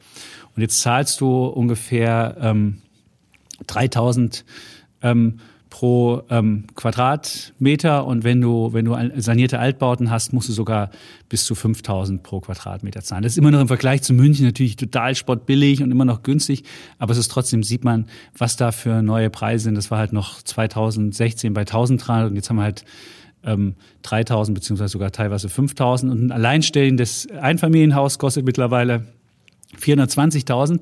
Das war vor ähm, wenigen Jahren auch noch viel niedriger. Gut, wenn man jetzt München sieht, da kostet das alleinstehende Familien, Einfamilienhaus 2,2 Millionen und in Berlin kostet 680.000. Da sieht man noch, welche Unterschiede da noch sind. Und ähm, der Tourismus ist auch in Leipzig wahnsinnig gestiegen, kurz ähm, vor Corona, nämlich auf zwei Millionen. Und das liegt auch daran, auch das haben wir nochmal uns hier gesehen, dass, ich, dass, es, dass du beide Sachen hast. Du hast eine Städtereise mit, mit spannenden Sehenswürdigkeiten, du hast aber gleichzeitig auch Naherholung. Du hast sechs größere Seen, die im Süden alleine von Leipzig sind. Diese alten Tagebauten, Tagebauten sind ja geflutet worden und da hast du halt richtig schöne Seen, da kannst du richtig tolle Sachen machen. Und ähm, das ist, das deswegen fahren auch viele, ähm, machen in Leipzig sogar Urlaub jetzt. Und ähm, auch, auch, auch wirtschaftlich hat Leipzig einiges zu bieten. Wir haben uns ja Plagwitz angeguckt. Das ist ein Stadtteil, der so das Zentrum der Industrialisierung Deutschlands war. Wusste ich beispielsweise bisher auch nicht so genau. Da war Karl Heine, der hat versucht, im, im Mitte des 19. Ähm, Jahrhunderts wirklich in Leipzig ganz viel Industrie anzusiedeln. Und er hat aus diesem kleinen, ja, aus so einer unscheinbaren Dorf mit 354 Menschen, hat er halt wirklich einen Industriestandort mit 105 Industriebetrieben gemacht und einer Einwohnerzahl von 13.000. Das war dann ähm, eine der, der Industriezentren auch ähm, von Deutschland. Und was du auch wahrscheinlich noch nicht wusstest, dass ähm, in Leipzig auch der Begründer des Versandhandels war, Mai und Endlich. Oh. Kennst du? Mai und, Mai und Endlich. Das die waren so in Plagwitz. Die, ja, die waren Herrenausstatter, das war der erste. Und die haben einen riesen, die hatten einen riesen Kenn ich Areal aus München. Die hatten in München immer riesen Leiden ja, die haben dann, in, der, die haben dann, in der Fußgängerzone. Ah, aber ich dachte immer, das wäre ein Münchner Unternehmen. Ha? Nee, die sind in Leipzig gegründet worden. Also du mhm. siehst, und wir hatten ja in Leipzig sowieso diese, an dieser Kreuzung von diesen zwei historischen Handelsstraßen, die Via Imperi und die Via Regia. Oh. Und die beiden kreuzen sich. Also die eine Weg führt von Hamburg Lübeck bis nach Italien runter, also Nord-Süd, und der andere äh, führt von ähm, Santiago de Compostela bis nach Kiew rüber. Und diese beiden Sachen also kreuzen also Mittelpunkt Europas, ja. die Messe. Ja. Genau, ist der ja. Mittelpunkt Europas. Ja, genau, deswegen gibt es auch hier die erste herkomme, aus Feuchtwangen ist auch Mittelpunkt Europas. Da kreuzen sich die A6 und die A7. Das sind die modernen Handelsstraßen. Aber es gibt ja immer vom Mittelpunkt aus betrachtet findet man immer zwei Sachen, die sich da kreuzen. Nee. Ah, das denkst du, das denkst du. Also, aber hier gibt es wirklich richtige, aber, richtige Sachen. Und was man auch noch sagen muss, in Leipzig ist das Nettoeinkommen ist noch 1500 äh, Euro, ist zwar gestiegen, aber es ist immer noch äh, unterdurchschnittlich, unterm Bundesschnitt und die Arbeitslosenquote ist noch bei 7 Prozent, also ist noch relativ, also wirtschaftlich nicht so stark, deswegen ist es auch noch relativ bezahlbar viele Sachen. Wenn du beispielsweise in einem, in einem kleineren Bäcker mal bist, kannst du noch ein Stück Kuchen für 1,65 kaufen. Ich meine, geh mal in Berlin zum Bäcker, bezahlst du über drei für jedes Stück. Und es gibt halt auch wirklich mhm. noch so, so günstige Preise teilweise, als wir in Plagwitz waren. Kuchen zum Brezelpreis sozusagen, ja? Ganz genau. Und der Brezel hat man ja früher für 69 Cent gekriegt, jetzt über einen Euro. Das sind laue Sachen. Und dann natürlich, weil wir ja hier in einem, in einem Wirtschafts- und Börsenpodcast sind, habe ich jetzt. mal die Aktien aus, aus, aus Leipzig geguckt. Es gibt ah, jetzt bin ich zwei, gespannt. vier, sechs, acht Aktien mit Leipziger Standort. So. Mhm. Und das Dumme ist, leider sind alles jetzt keine Welt, Weltunternehmen. Kein und da haben wir ja so viel von Superlativen gesprochen. Die größte, das größte Unternehmen, was in Leipzig beheimatet ist, äh, zumindest ähm, den Standort hat, ist Verbio, ähm, ähm, Vereinigte ähm, Bioenergie und das ist ähm, 5 Milliarden groß, Bioethanol mhm. und Biodiesel.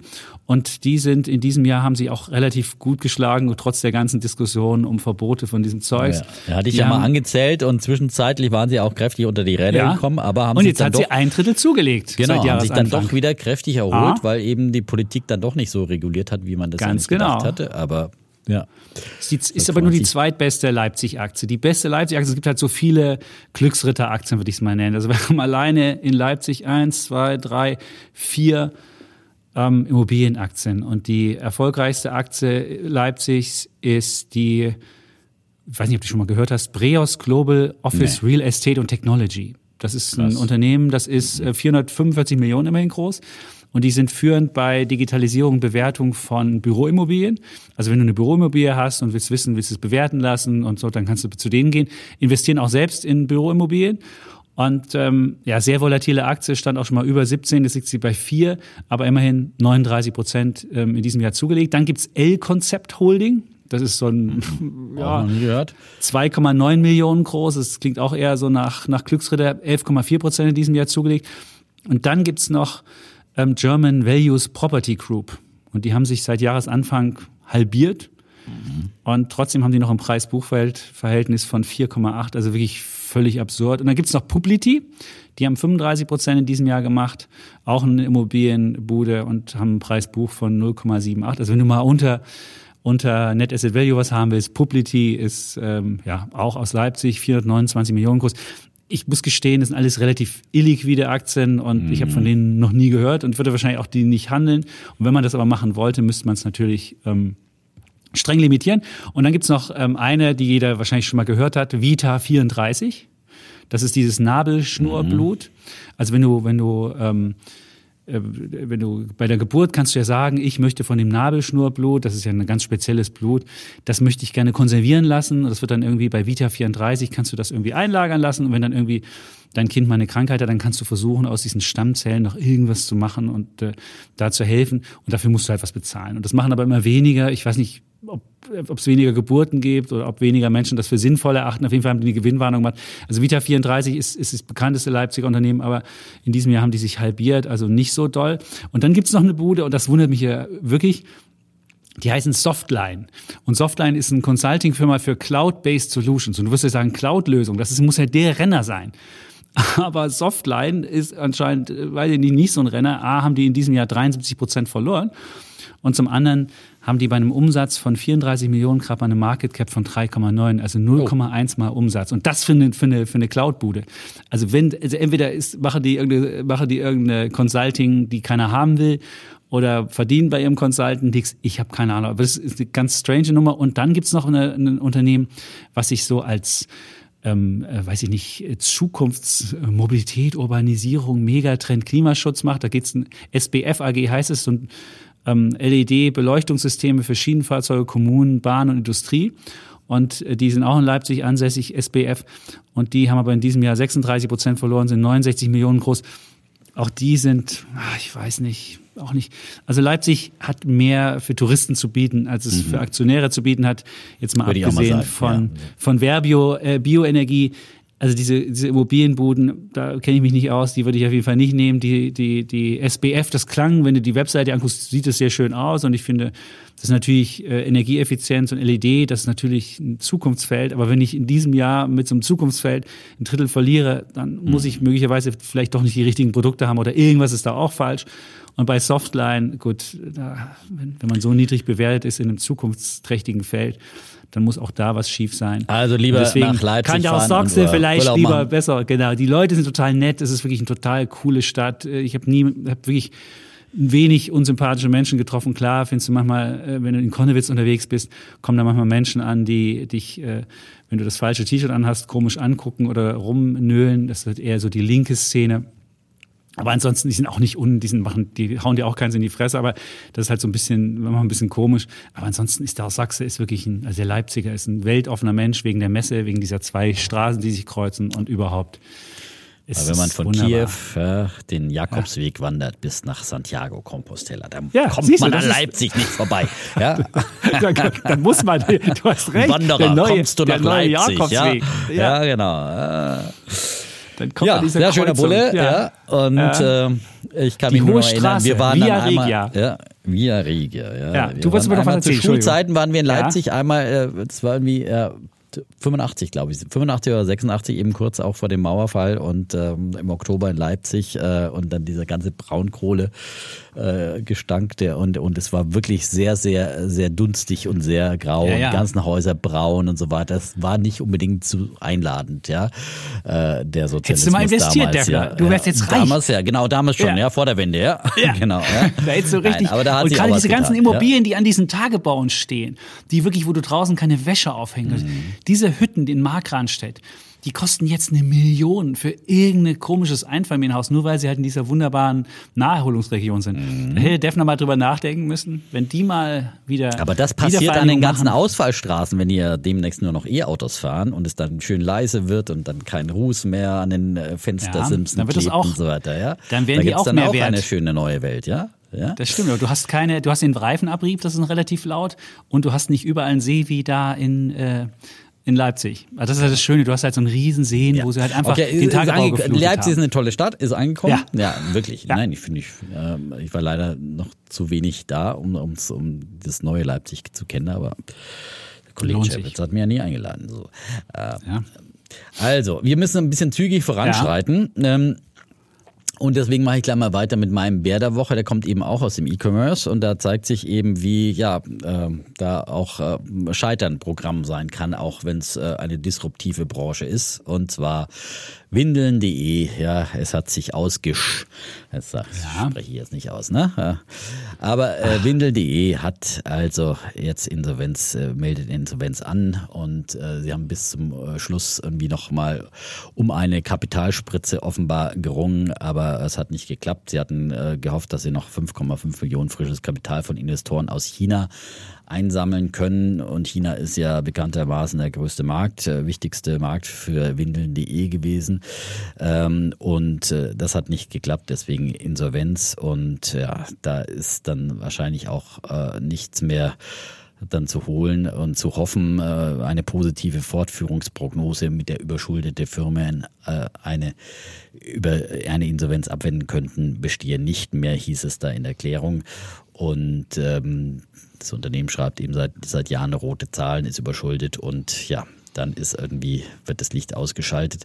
Windel.de war ja quasi die deutsche GameStop, eine Meme-Aktie äh, in den Hochzeiten 2021, äh, kurz nachdem eben die Reddit-Community in Amerika losgelegt hat und da eben äh, die GameStops und Co. nach oben gechest hat, kamen dann ja auch die Deutschen drauf und haben, haben sich dann auch irgendwie Schrottaktien ausgesucht. Äh, und äh, in der Zeit ist dann äh, Windel.de mal von 86 Cent auf 7 Euro, 4 um 700 Prozent hochgechest worden, aber das hat auch nicht lange gehalten und äh, ist dann auch gleich wieder, wieder abgeschmiert. Und sie konnten damals eben auch keinen Profit rausziehen, wie, wie andere, die ja in Amerika teilweise dann äh, die hohen Kurse dann für Kapitalerhöhungen äh, genutzt haben. Das äh, war wohl bei Windeln.de auch nicht, nicht lang nachhaltig genug, ähm, dass man das auch hätte vom Unternehmen ausnutzen können.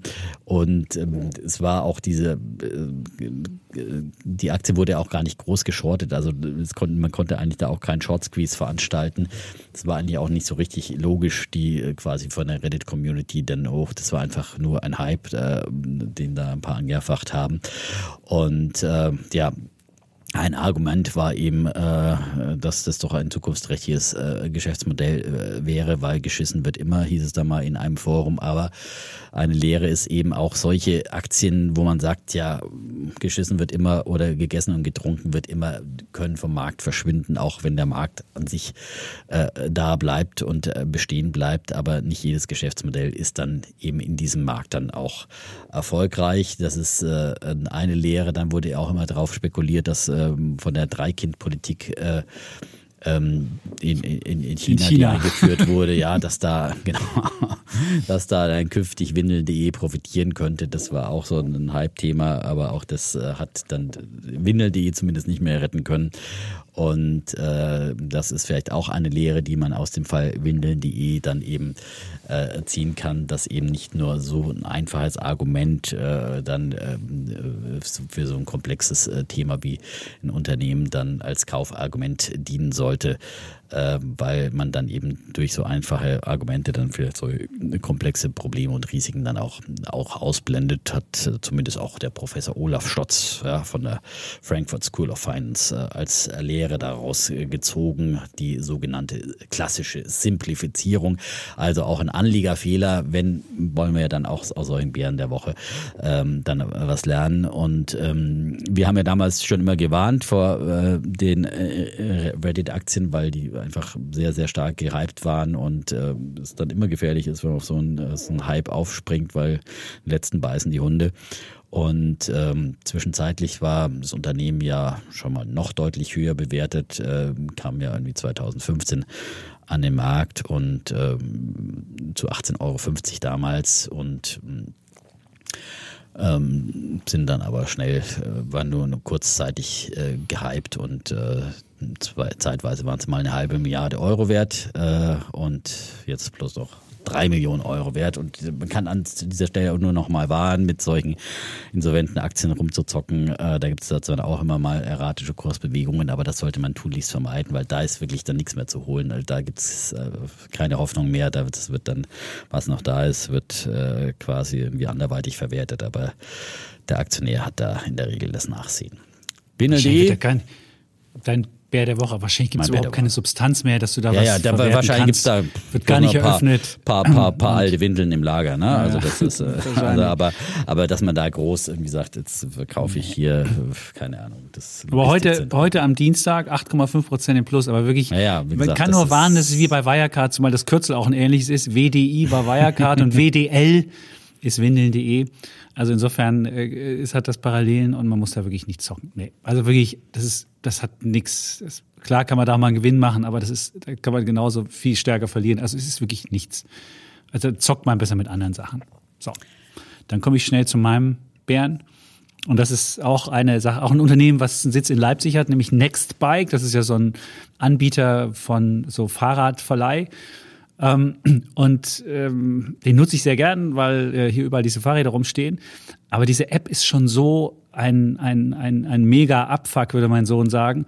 Wenn man beispielsweise die aufmacht, dann kalibriert die sich nicht automatisch. Und wenn ich in Berlin vorher das genutzt habe und bin in Leipzig, dann zeigt er mir das Berlin an. Dann denke ich so, hä, ich bin doch in Leipzig. Da musst du erstmal wieder aktualisieren.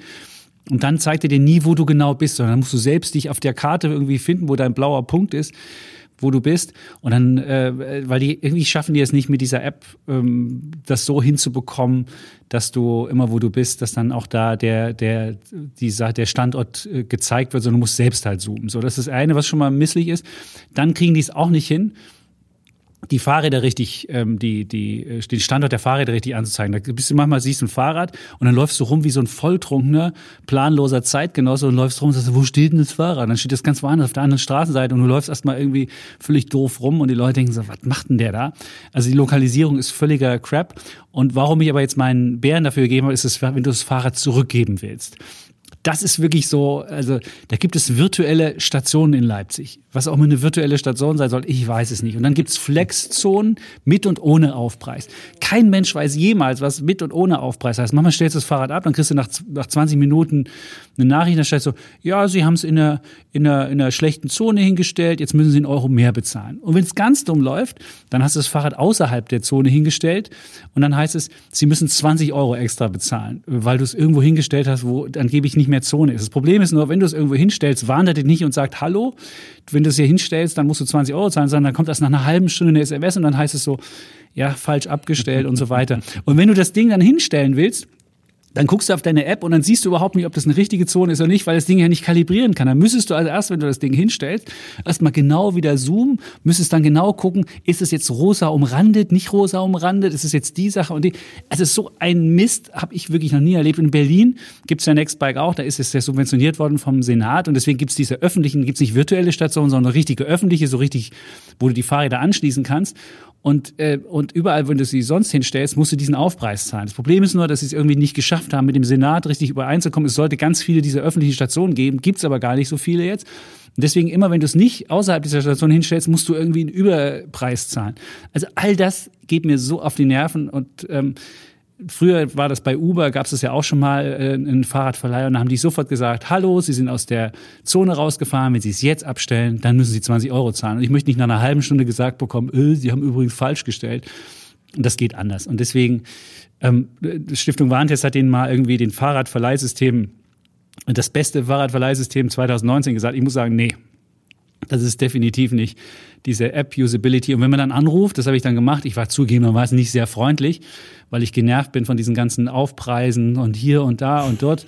und dann hat der Typ einfach aufgelegt und ich denke mir so, nee, komm, man muss auch mal einen Kunden ertragen können, der vielleicht nicht ähm, nur freundlich ist. Und deswegen sage ich Nextbike. Oh, das kann ich mir schon vorstellen, jetzt, wie da der Chapitz angerufen hat. Ja. Gehört zu ah, Tier, gehört zu Tier Mobility Group. Ach, zu ähm, Tier gehören die. Zu Tier gehören die jetzt dazu, sind gekauft worden von denen. Und mhm. äh, also ich habe mal geguckt, auch an der Börse ist Fahrradverleih oder diese ganzen Roller-Dinger, das ist wirklich eine Katastrophe. Bird minus 93 Prozent in diesem Jahr gelaufen. Boah. Minus 93 Prozent. Bird ist ja auch so ein, so ein Rollerverleihbude gerade mal noch 124 Millionen wert. Und wenn man, wenn man sich mal in die Bilanzen reinschaut, dann weiß man auch, warum das so doof läuft. Du hast nämlich keinen wirklichen opera operativen Leverage.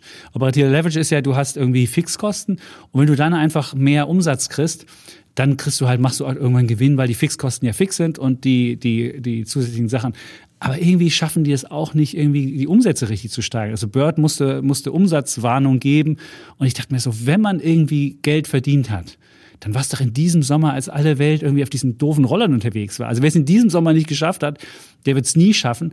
Und man sah bei Bird, die haben es diesen Sommer nicht geschafft. Und dann denkt man sich so, oh, man guckt sich das an, denkt sich, nee. Also eine Konsolidierung tut Leverage, einfach Not in dem Bereich. Äh, auch ja, ich glaube, es funktioniert auch sonst nicht. Stadt, äh, ich glaube, es funktioniert gar nicht. Ich glaube, es musst du öffentlich subventionieren. Ich glaube, das musst du irgendwie mit dem öffentlichen Nahverkehr kombinieren.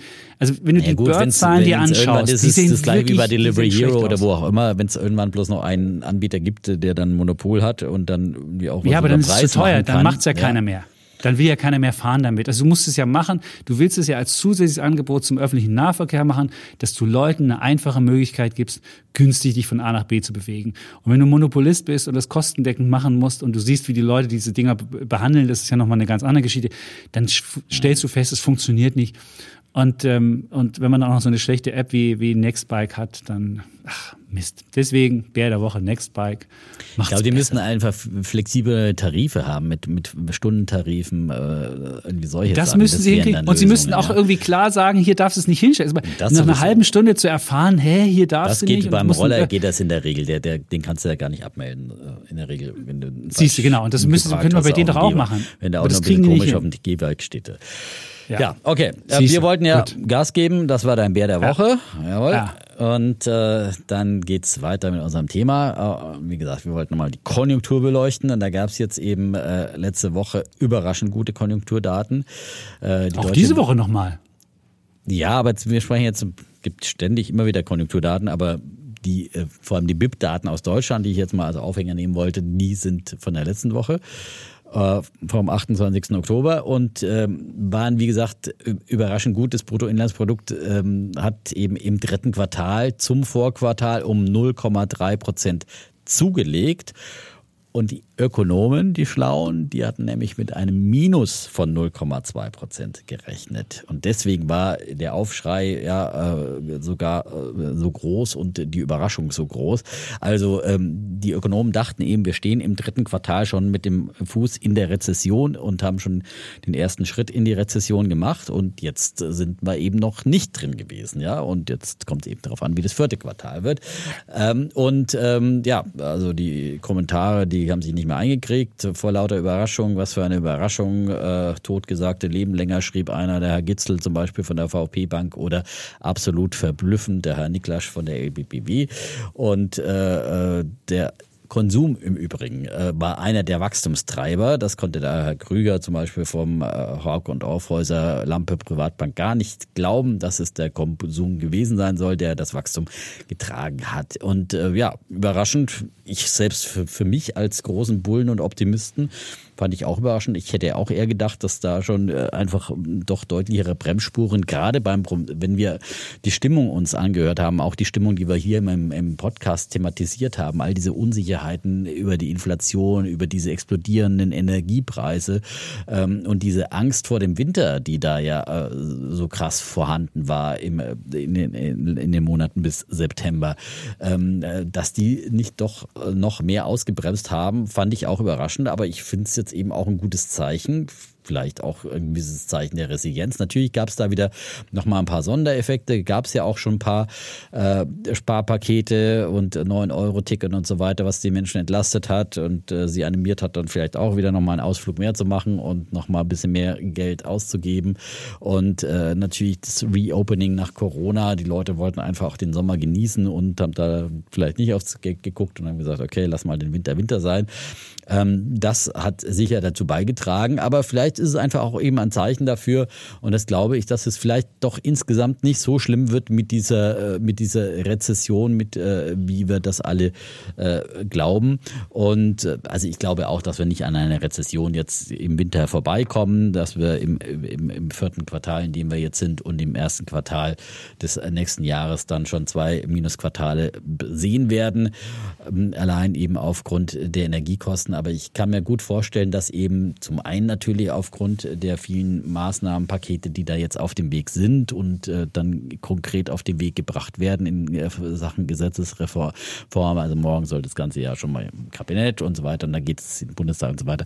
Also ich glaube, da kommt doch viel, was dann die, die Leute dann doch entlastet und eben zumindest diese, diese große Existenzangst nimmt und diese große Sorge, dass irgendwie äh, Gaspreise sich verfünffachen, Rechnungen sich verfünffachen, dann wirklich am Ende beim Endverbraucher, dass das nicht und man wirklich irgendwie dann überhaupt kein Geld mehr in der Kasse hat oder, oder irgendwie halt ähm, äh, wirklich da äh, ganz schlimm dasteht, dass das vielleicht doch nicht so kommt, dass da die Politik dann doch äh, gegensteuert und dass das auch äh, dann doch wieder auch den Konsum zumindest nicht ankurbeln, aber, aber nicht so total einbrechen lässt. Ähm, wir haben in der Industrie und wenn wir uns zum Beispiel den IFO-Index anschauen, der war zwar auch noch mal schwächer, der äh, gekommen ist, auch in der letzten Woche, ähm, aber der ist eben auch nicht mehr so stark abgeschmiert, nur noch um 0,1 Prozent äh, nachgegeben und äh, zum Beispiel das verarbeitende Gewerbe sagt immer noch, dass die Auftragsbücher voll sind und es kommen zwar weniger neue Aufträge aktuell hier rein, aber es äh, ähm, ist die Kapazitätsauslastung zwar auch gesunken auf 84,6 Prozent von 85,3, aber im langfristigen Durchschnitt liegt sie zum Beispiel bei 83,6. Das sind so ein paar, paar Sachen, Spotaufnahmen, da gab es auch viel Negatives in diesem Index, aber es gibt immer auch ein paar positive Faktoren. Und ähm, selbst im Handel ist da auch dieser Index gestiegen und dann gab es auch nochmal die Konsumausgaben jetzt in dieser Woche, ja. Und da gab es auch ähm, wieder einen, einen äh, realen Umsatzanstieg. Äh, Und ähm, die trotz der hohen Inflation haben eben die deutschen Einzelhändler ihren Umsatz im September überraschend leicht gesteigert. Die Erlöse kletterten um 1,8 Prozent zum Vormonat und zwar nominal inflationsbereinigt äh, gab es äh, dann aber immerhin noch ein Plus von 0,9 Prozent zum Vormonat.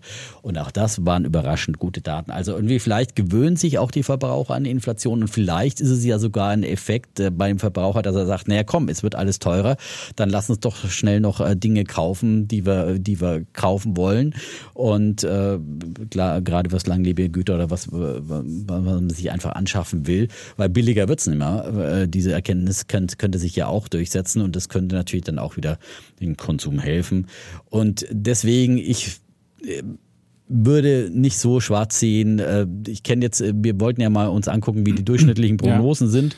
Und Kann ich, ich dir sagen, 0,6 mhm. minus im nächsten Jahr. Also ja. es ist für nächstes Jahr, wenn ich hier die Prognosen angucke, minus 0,6 Prozent. Für das Gesamtjahr, ne? Also meine Wette wäre einfach, dass die, die Ökonomen auch weiterhin noch zu schwarz sehen und dass ich darauf wetten würde, dass wir ähm, sowohl jetzt, was die nächsten Quartale anbelangt, als auch äh, das Gesamtjahr, Gesamtjahr besser als Mach minus mal die Wette aufs Gesamtjahr nächstes Jahr. Das ist eine genau. vorgelagerte genau. Wette für nächstes Jahr im so Voraus schon mal.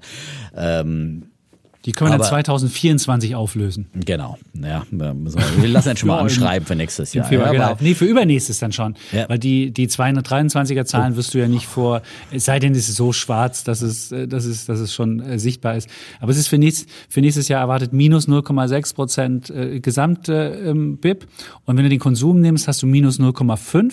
Das ist so eine, eine, eine Kern, ein, ein Kernminus. Industrieproduktion wird minus, minus 1,3 Prozent erwartet und der, die Investition minus 0,1. Mhm. So, das sind die Minuskomponenten und dann hast du nochmal eine Minuskomponente aus dem Nettoexport, ja. weil die Exporte werden schwächer wachsen als die Importe. Dann wird auch da Wachstum abgezogen. Muss immer gucken.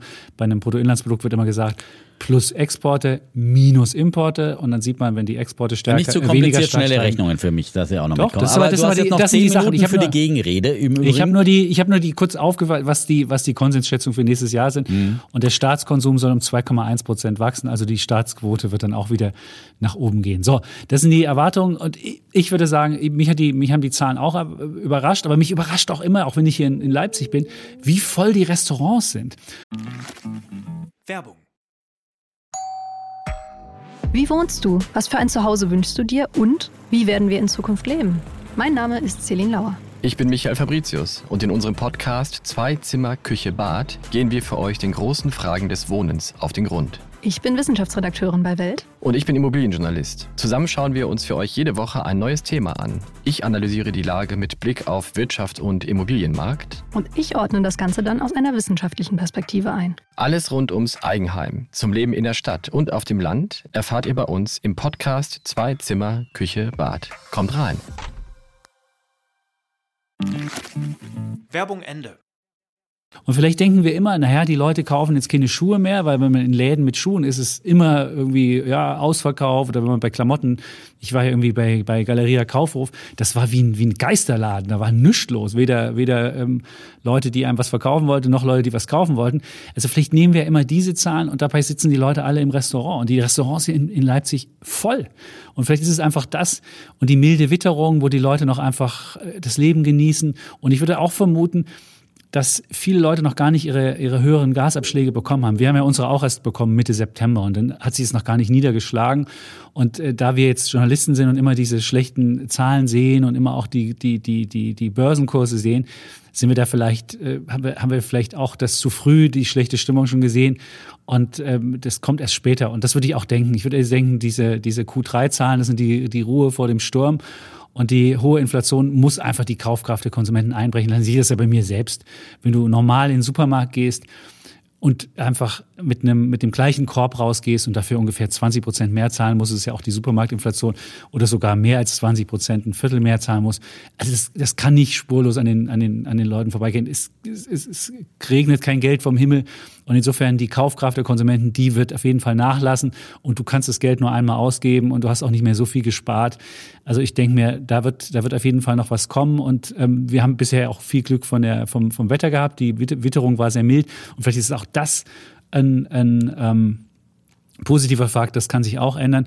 Und dann sein Argument von wegen, die Leute würden jetzt langlebige Güter sich anschaffen. Da muss man nur den IFK Consumer Klimaindex angucken. Der ist ja, der ist zwar auch leicht gestiegen, wieder vom Rekordtief vom Oktober minus 42,8 auf minus 41,9 jetzt im November. Aber das ist, wenn du, wenn du so eine Konsumentenstimmung hast, dann wirst du dir nicht keine langfristigen Güter. Also da brauchst du immer eine gewisse Kauflaune, um den Auto zu kaufen oder um dir eine Couch zu kaufen oder eine Schrankwand oder was du auch immer dir kaufst oder eine Küche. Das sind ja alles Sachen, die brauchst du ja nicht zwingend. Und ähm, da würde ich sagen, ist eher die, die, die, die Kauflaune entscheidender als die Idee, dass du ähm, eine Inflation äh, nimmst. Und wenn du dir jetzt mal die IFO-Indizes anguckst, dann siehst du beispielsweise die Einstellungsabsichten der Unternehmen. Also diese wird ja immer, immer gefragt, wollen sie neue, wollen sie mehr Leute einstellen oder mehr abbauen? Dann siehst du, die sind richtig dick nach unten gegangen, diese, diese Einstellungsabsichten. Und zwar sowohl in der Industrie, da sind sie sogar negativ. Das heißt, dass die Leute sogar mehr ähm, Stellen äh, abbauen wollen, als sie neue Leute beschäftigen wollen. Im Dienstleistungssektor hält sich es noch ganz leicht im Plus, aber da war bisher immer noch die Idee, wir wollen mehr Leute einstellen, da war der Arbeitsmarkt noch robust. Also vom Arbeitsmarkt könnte es auch, äh, könnte es auch ein bisschen ruckeliger werden, werden und dann äh, wird es auch ähm, nicht so besonders gut. Und dann haben wir noch die Investitionen die Privaten, kein Unternehmen will derzeit investieren, wenn es nicht weiß, wie die, wie die, wie die, wie die ähm, Energiekosten sich entwickeln und auch wirst du auch von den, von, den, von den privaten Investitionen nicht sehen. Du siehst, es gibt ja diesen Brandbrief beispielsweise der Digitalwirtschaft, der basiert ja auch darauf, dass sich viel weniger ähm, Neugründungen es gab jetzt. Klar hat das auch damit zu tun, dass du nicht mehr so schnell an Geld kommst, aber es hat auch damit zu tun, dass die Leute nicht mehr so ähm, kein, kein, kein Bock mehr haben, in, in Deutschland zu gründen, weil einfach das Umfeld nicht so richtig gut ist und weil immer, weil du immer siehst, dass die alten Industrien gefördert werden und die und man immer irgendwie da was macht, aber die neuen Industrien halt irgendwie ähm, nichts kriegen. Also auch das ist, ein, ist nicht unbedingt ein Fakt, wo du sagst, hey, da wird, da wird Wachstum entstehen und guten Staatskonsum der einzige Plusfaktor.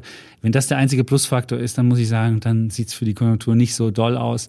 Und für die, die, die, die Exportnation ähm, Deutschland, es wird, die Exporte werden nur noch leicht steigen, die Importe werden, werden stärker zulegen, auch wegen der Preiseffekte der Rohstoffe. Also deswegen, wenn ich da einen Strich drunter ziehe, würde ich sagen, minus 0,6. Das ist schon sehr optimistisch. Da würde ich vielleicht, ich denke, dass nächstes Jahr schlechter als minus 6 wird. Also äh, minus 0,7. Du sagst, es wird besser, minus 0,5. Und ähm, das wäre ja sonst wirklich die, das wäre ja sonst einfach nur eine ganz leichte Rezession, die wir hier erleben, so wie Anfang der 90er mal nach dem Wiedervereinigungsboom, so eine kleine, so ein kleines kurzes ja. Hühnchen. Ja, genau. Ja. Aber das kann ich mir nicht vorstellen. Nicht bei diesen, bei diesen, bei diesen. Ja, aber Sachen, wir sehen ja, die, wie gesagt, die, die Energiepreise, Gas, Großhandelspreise sind wieder zurückgekommen. Wir sehen, dass sich Lieferketten entspannen. Wenn jetzt wirklich tatsächlich äh, China seine äh, Null-Covid-Politik langsam zurückschrauben würde, wird es da eine weitere Entspannung geben. Aber wir sehen ja schon, dass wir zum Beispiel nur SMA Solar, die auch gesagt haben, äh, sie kriegen einfach jetzt auch wieder, die, die Lieferketten entspannen sich und sie kriegen jetzt wieder mehr Teile und äh, können deswegen auch ihre Prognose anheben. Das ist ja in vielen anderen Bereichen auch der Fall. Äh, und das kann natürlich schon eben auch dafür, dazu beitragen, dass dieser ganze Auftragsstau dann auch abgearbeitet wird und auch dann eben in der Industrie und es sind nicht alles nur extrem energiehochintensive Branchen wie Porzellanhersteller oder sowas, sondern gibt es ja wirklich viele, die auch unter Energiekosten leiden, aber die dann trotzdem und viele haben ja da auch schon viele Maßnahmen gemacht äh, und, und äh, kriegen es irgendwie in den Griff, passen sich an, sind resilient. Also ähm, wie gesagt, Rezession glaube ich auch, aber vielleicht wird es einfach doch eben nicht so schlimm. Das wäre so meine natürlich Hoffnung als Optimist. ja, wär, und wär, meine Hoffnung gesagt, auch. Wir sehen, ich habe es auch lieber, wenn es besser ist. Und gerade wir als Medienbranche ja, leiden ja besonders unter einer Rezession, weil wir ja immer mit Hebel an dem ganzen Ding dranhängen, weil einfach die Werbeausgaben einfach sowas von mit, das ist so wie so ein, wie so ein Defner-Portfolio. Ähm, es hat einfach gehebelte, gehebelte Effekt an der Konjunktur und deswegen, äh, ich fände das auch super, aber ich kann mir halt nicht vorstellen, dass all diese negativen Sachen, die wir immer besprochen haben, dass die die, die größte Inflation seit über 40 Jahren, die, die, die, die, äh, es, es, lauter, lauter äh, Sachen, die, die wirklich neu sind, die wirklich, die vielleicht erstmal in den Köpfen der Leute ankommen müssen. Vielleicht brauchen sie das, um sich einzustellen, um das dann äh, zu realisieren. Und deswegen glaube ich. Ähm, aber du musst ja mal sehen, in der Türkei zum Beispiel, die, die Wirtschaft brummt, trotz 80 Prozent Inflation, weil ja. da zum Beispiel, ne, das ist ja schon eine, äh, richtig eine noch keine Hyperinflation, aber da guckt man natürlich, dass man das Geld so schnell wie möglich raushaut, ja. Und dann, äh, dann. Äh, ja, aber die haben ja, die haben eine Erfahrung drin, die haben das ja schon seit Jahren, diese, diese, diese Sache. Die, die versuchen ja immer schnell ihr Geld auch in Dollar umzuwandeln. Das war ja bei denen schon, schon ewig so und die Lira ist ja nur am Fallen. Aber in Deutschland haben wir diese Inflationszahlen, haben wir ja wirklich erst seit einem Jahr ungefähr oder seit anderthalb Jahren, dass wir über die, die zwei signifikant gehen. Und ich glaube, das, das dauert eine Weile, dass die Leute das realisieren. Und dann ist halt die Frage, was tun sie? Und wir dachten ja am Anfang, und das dachte ich zumindest, dass die Leute mit, mit Kaufverweigerung drauf reagieren. Aber es scheint dann doch an einigen Stellen doch die, die Ausgabenfreude so groß zu sein, dass dann der private Konsum es doch nicht ins Minus gesch geschafft hat. Und ähm, ja, da hast du ja schon ein paar Gründe versucht zu nennen. Und ich habe auch äh, so anekdotische Evidenz im Gastgewerbe hier äh, versucht zu, zu, zu, zu sagen. Aber ja. Aber ich glaube, das, äh, ja, ich glaube, es wird nicht, es wird, es wird, die Leute werden, werden das erst später realisieren und dann wird's, wird's eine, es wird, kann keine durchschnittliche Rezession geben. Also das kann ich mir zumindest nicht vorstellen. Oder, Gut. Oder ich, oder ich unterschätze den, oder ich unterschätze einfach die, die Resilienz der, des Arbeitsmarktes und der, der, der, der Menschen. Aber ich, ich glaube, da, auch da wirklich, es, ist, es ist wirklich nur Mutmaßungen und wir können es beide nicht einschätzen. Wir sehen, wie die großen Ökonomen sich alle verschätzt haben im dritten Quartal und äh, bleibt auf jeden Fall spannend, weil das natürlich äh, immer totale Verwerfungen sind und weil das schwierig ist, dann eben äh, vorherzusagen. Auch jeder verhält sich ja individuell auch wieder ganz anders ne, in, solchen, in solchen Situationen. Genau. Und du weißt nicht, und das kann auch mal bedauert eine Weile, bis du überhaupt mitkriegst. Ja. Bis du dann dein Minus auf dem Konto hast und im Dispo bist, vielleicht siehst du. Und naja, so, aber oh. jetzt der mediale Aufschrei, das war jetzt nicht nur, was wir Medien mitbekommen, sondern wenn jeden Tag in der Bildzeitung vorne irgendwie ein Rentner drauf ist der und meine Gasrechnung hat sich verfünffacht und so weiter, dann hat es ja Ansteckungseffekte auch auf denjenigen, der äh, noch keine höhere Gasrechnung bekommen hat. Das muss man schon sehen und, ähm, und löst dann eben diese Sparreflexe aus. Also wir werden aber sehen. Es scheint ja nicht so gewesen zu sein. Es ja, ja, aber, aber vielleicht ist es doch ähm, ja äh, bei, bei Einzelnen, aber ja, vielleicht doch nicht in der, in der, großen Masse und vielleicht ist doch auch, mhm. war auch noch viel Erspartes aus Corona-Zeiten. Vielleicht geht es den Menschen äh, noch zu gut. Oder aber da. den Menschen geht's, ja. Ja, und äh, dann sagt man, okay, aber jetzt wollen wir auch wieder mal leben nach Corona, ja, und scheißegal, wir hauen's raus. Vielleicht ja. auch das. Wir werden das, das sind alles Effekte, du weißt ja, 50 Prozent der Ökonomie ist Psychologie, Absolut. das kennen wir ja. Genau. Ludwig Erhard hat das ja schon postuliert. Und Insofern, an der Börse sind es 90 Prozent. Ja, oder 95, derzeit 95. aber, ähm, Jahresendrallye, ja. ja, auch in schlechten Zeiten. Und haben jetzt auf jeden Fall die Welt umrundet, ja. Und das haben wir auf jeden Fall, das stimmt. Äh, auf jeden Fall Deutschland, Leipzig, Berlin, die Achse ja. steht. Wir sagen stimmt. Tschüss. Und ciao. Bleiben Bulle. Und Bär. Defner und Chapitz.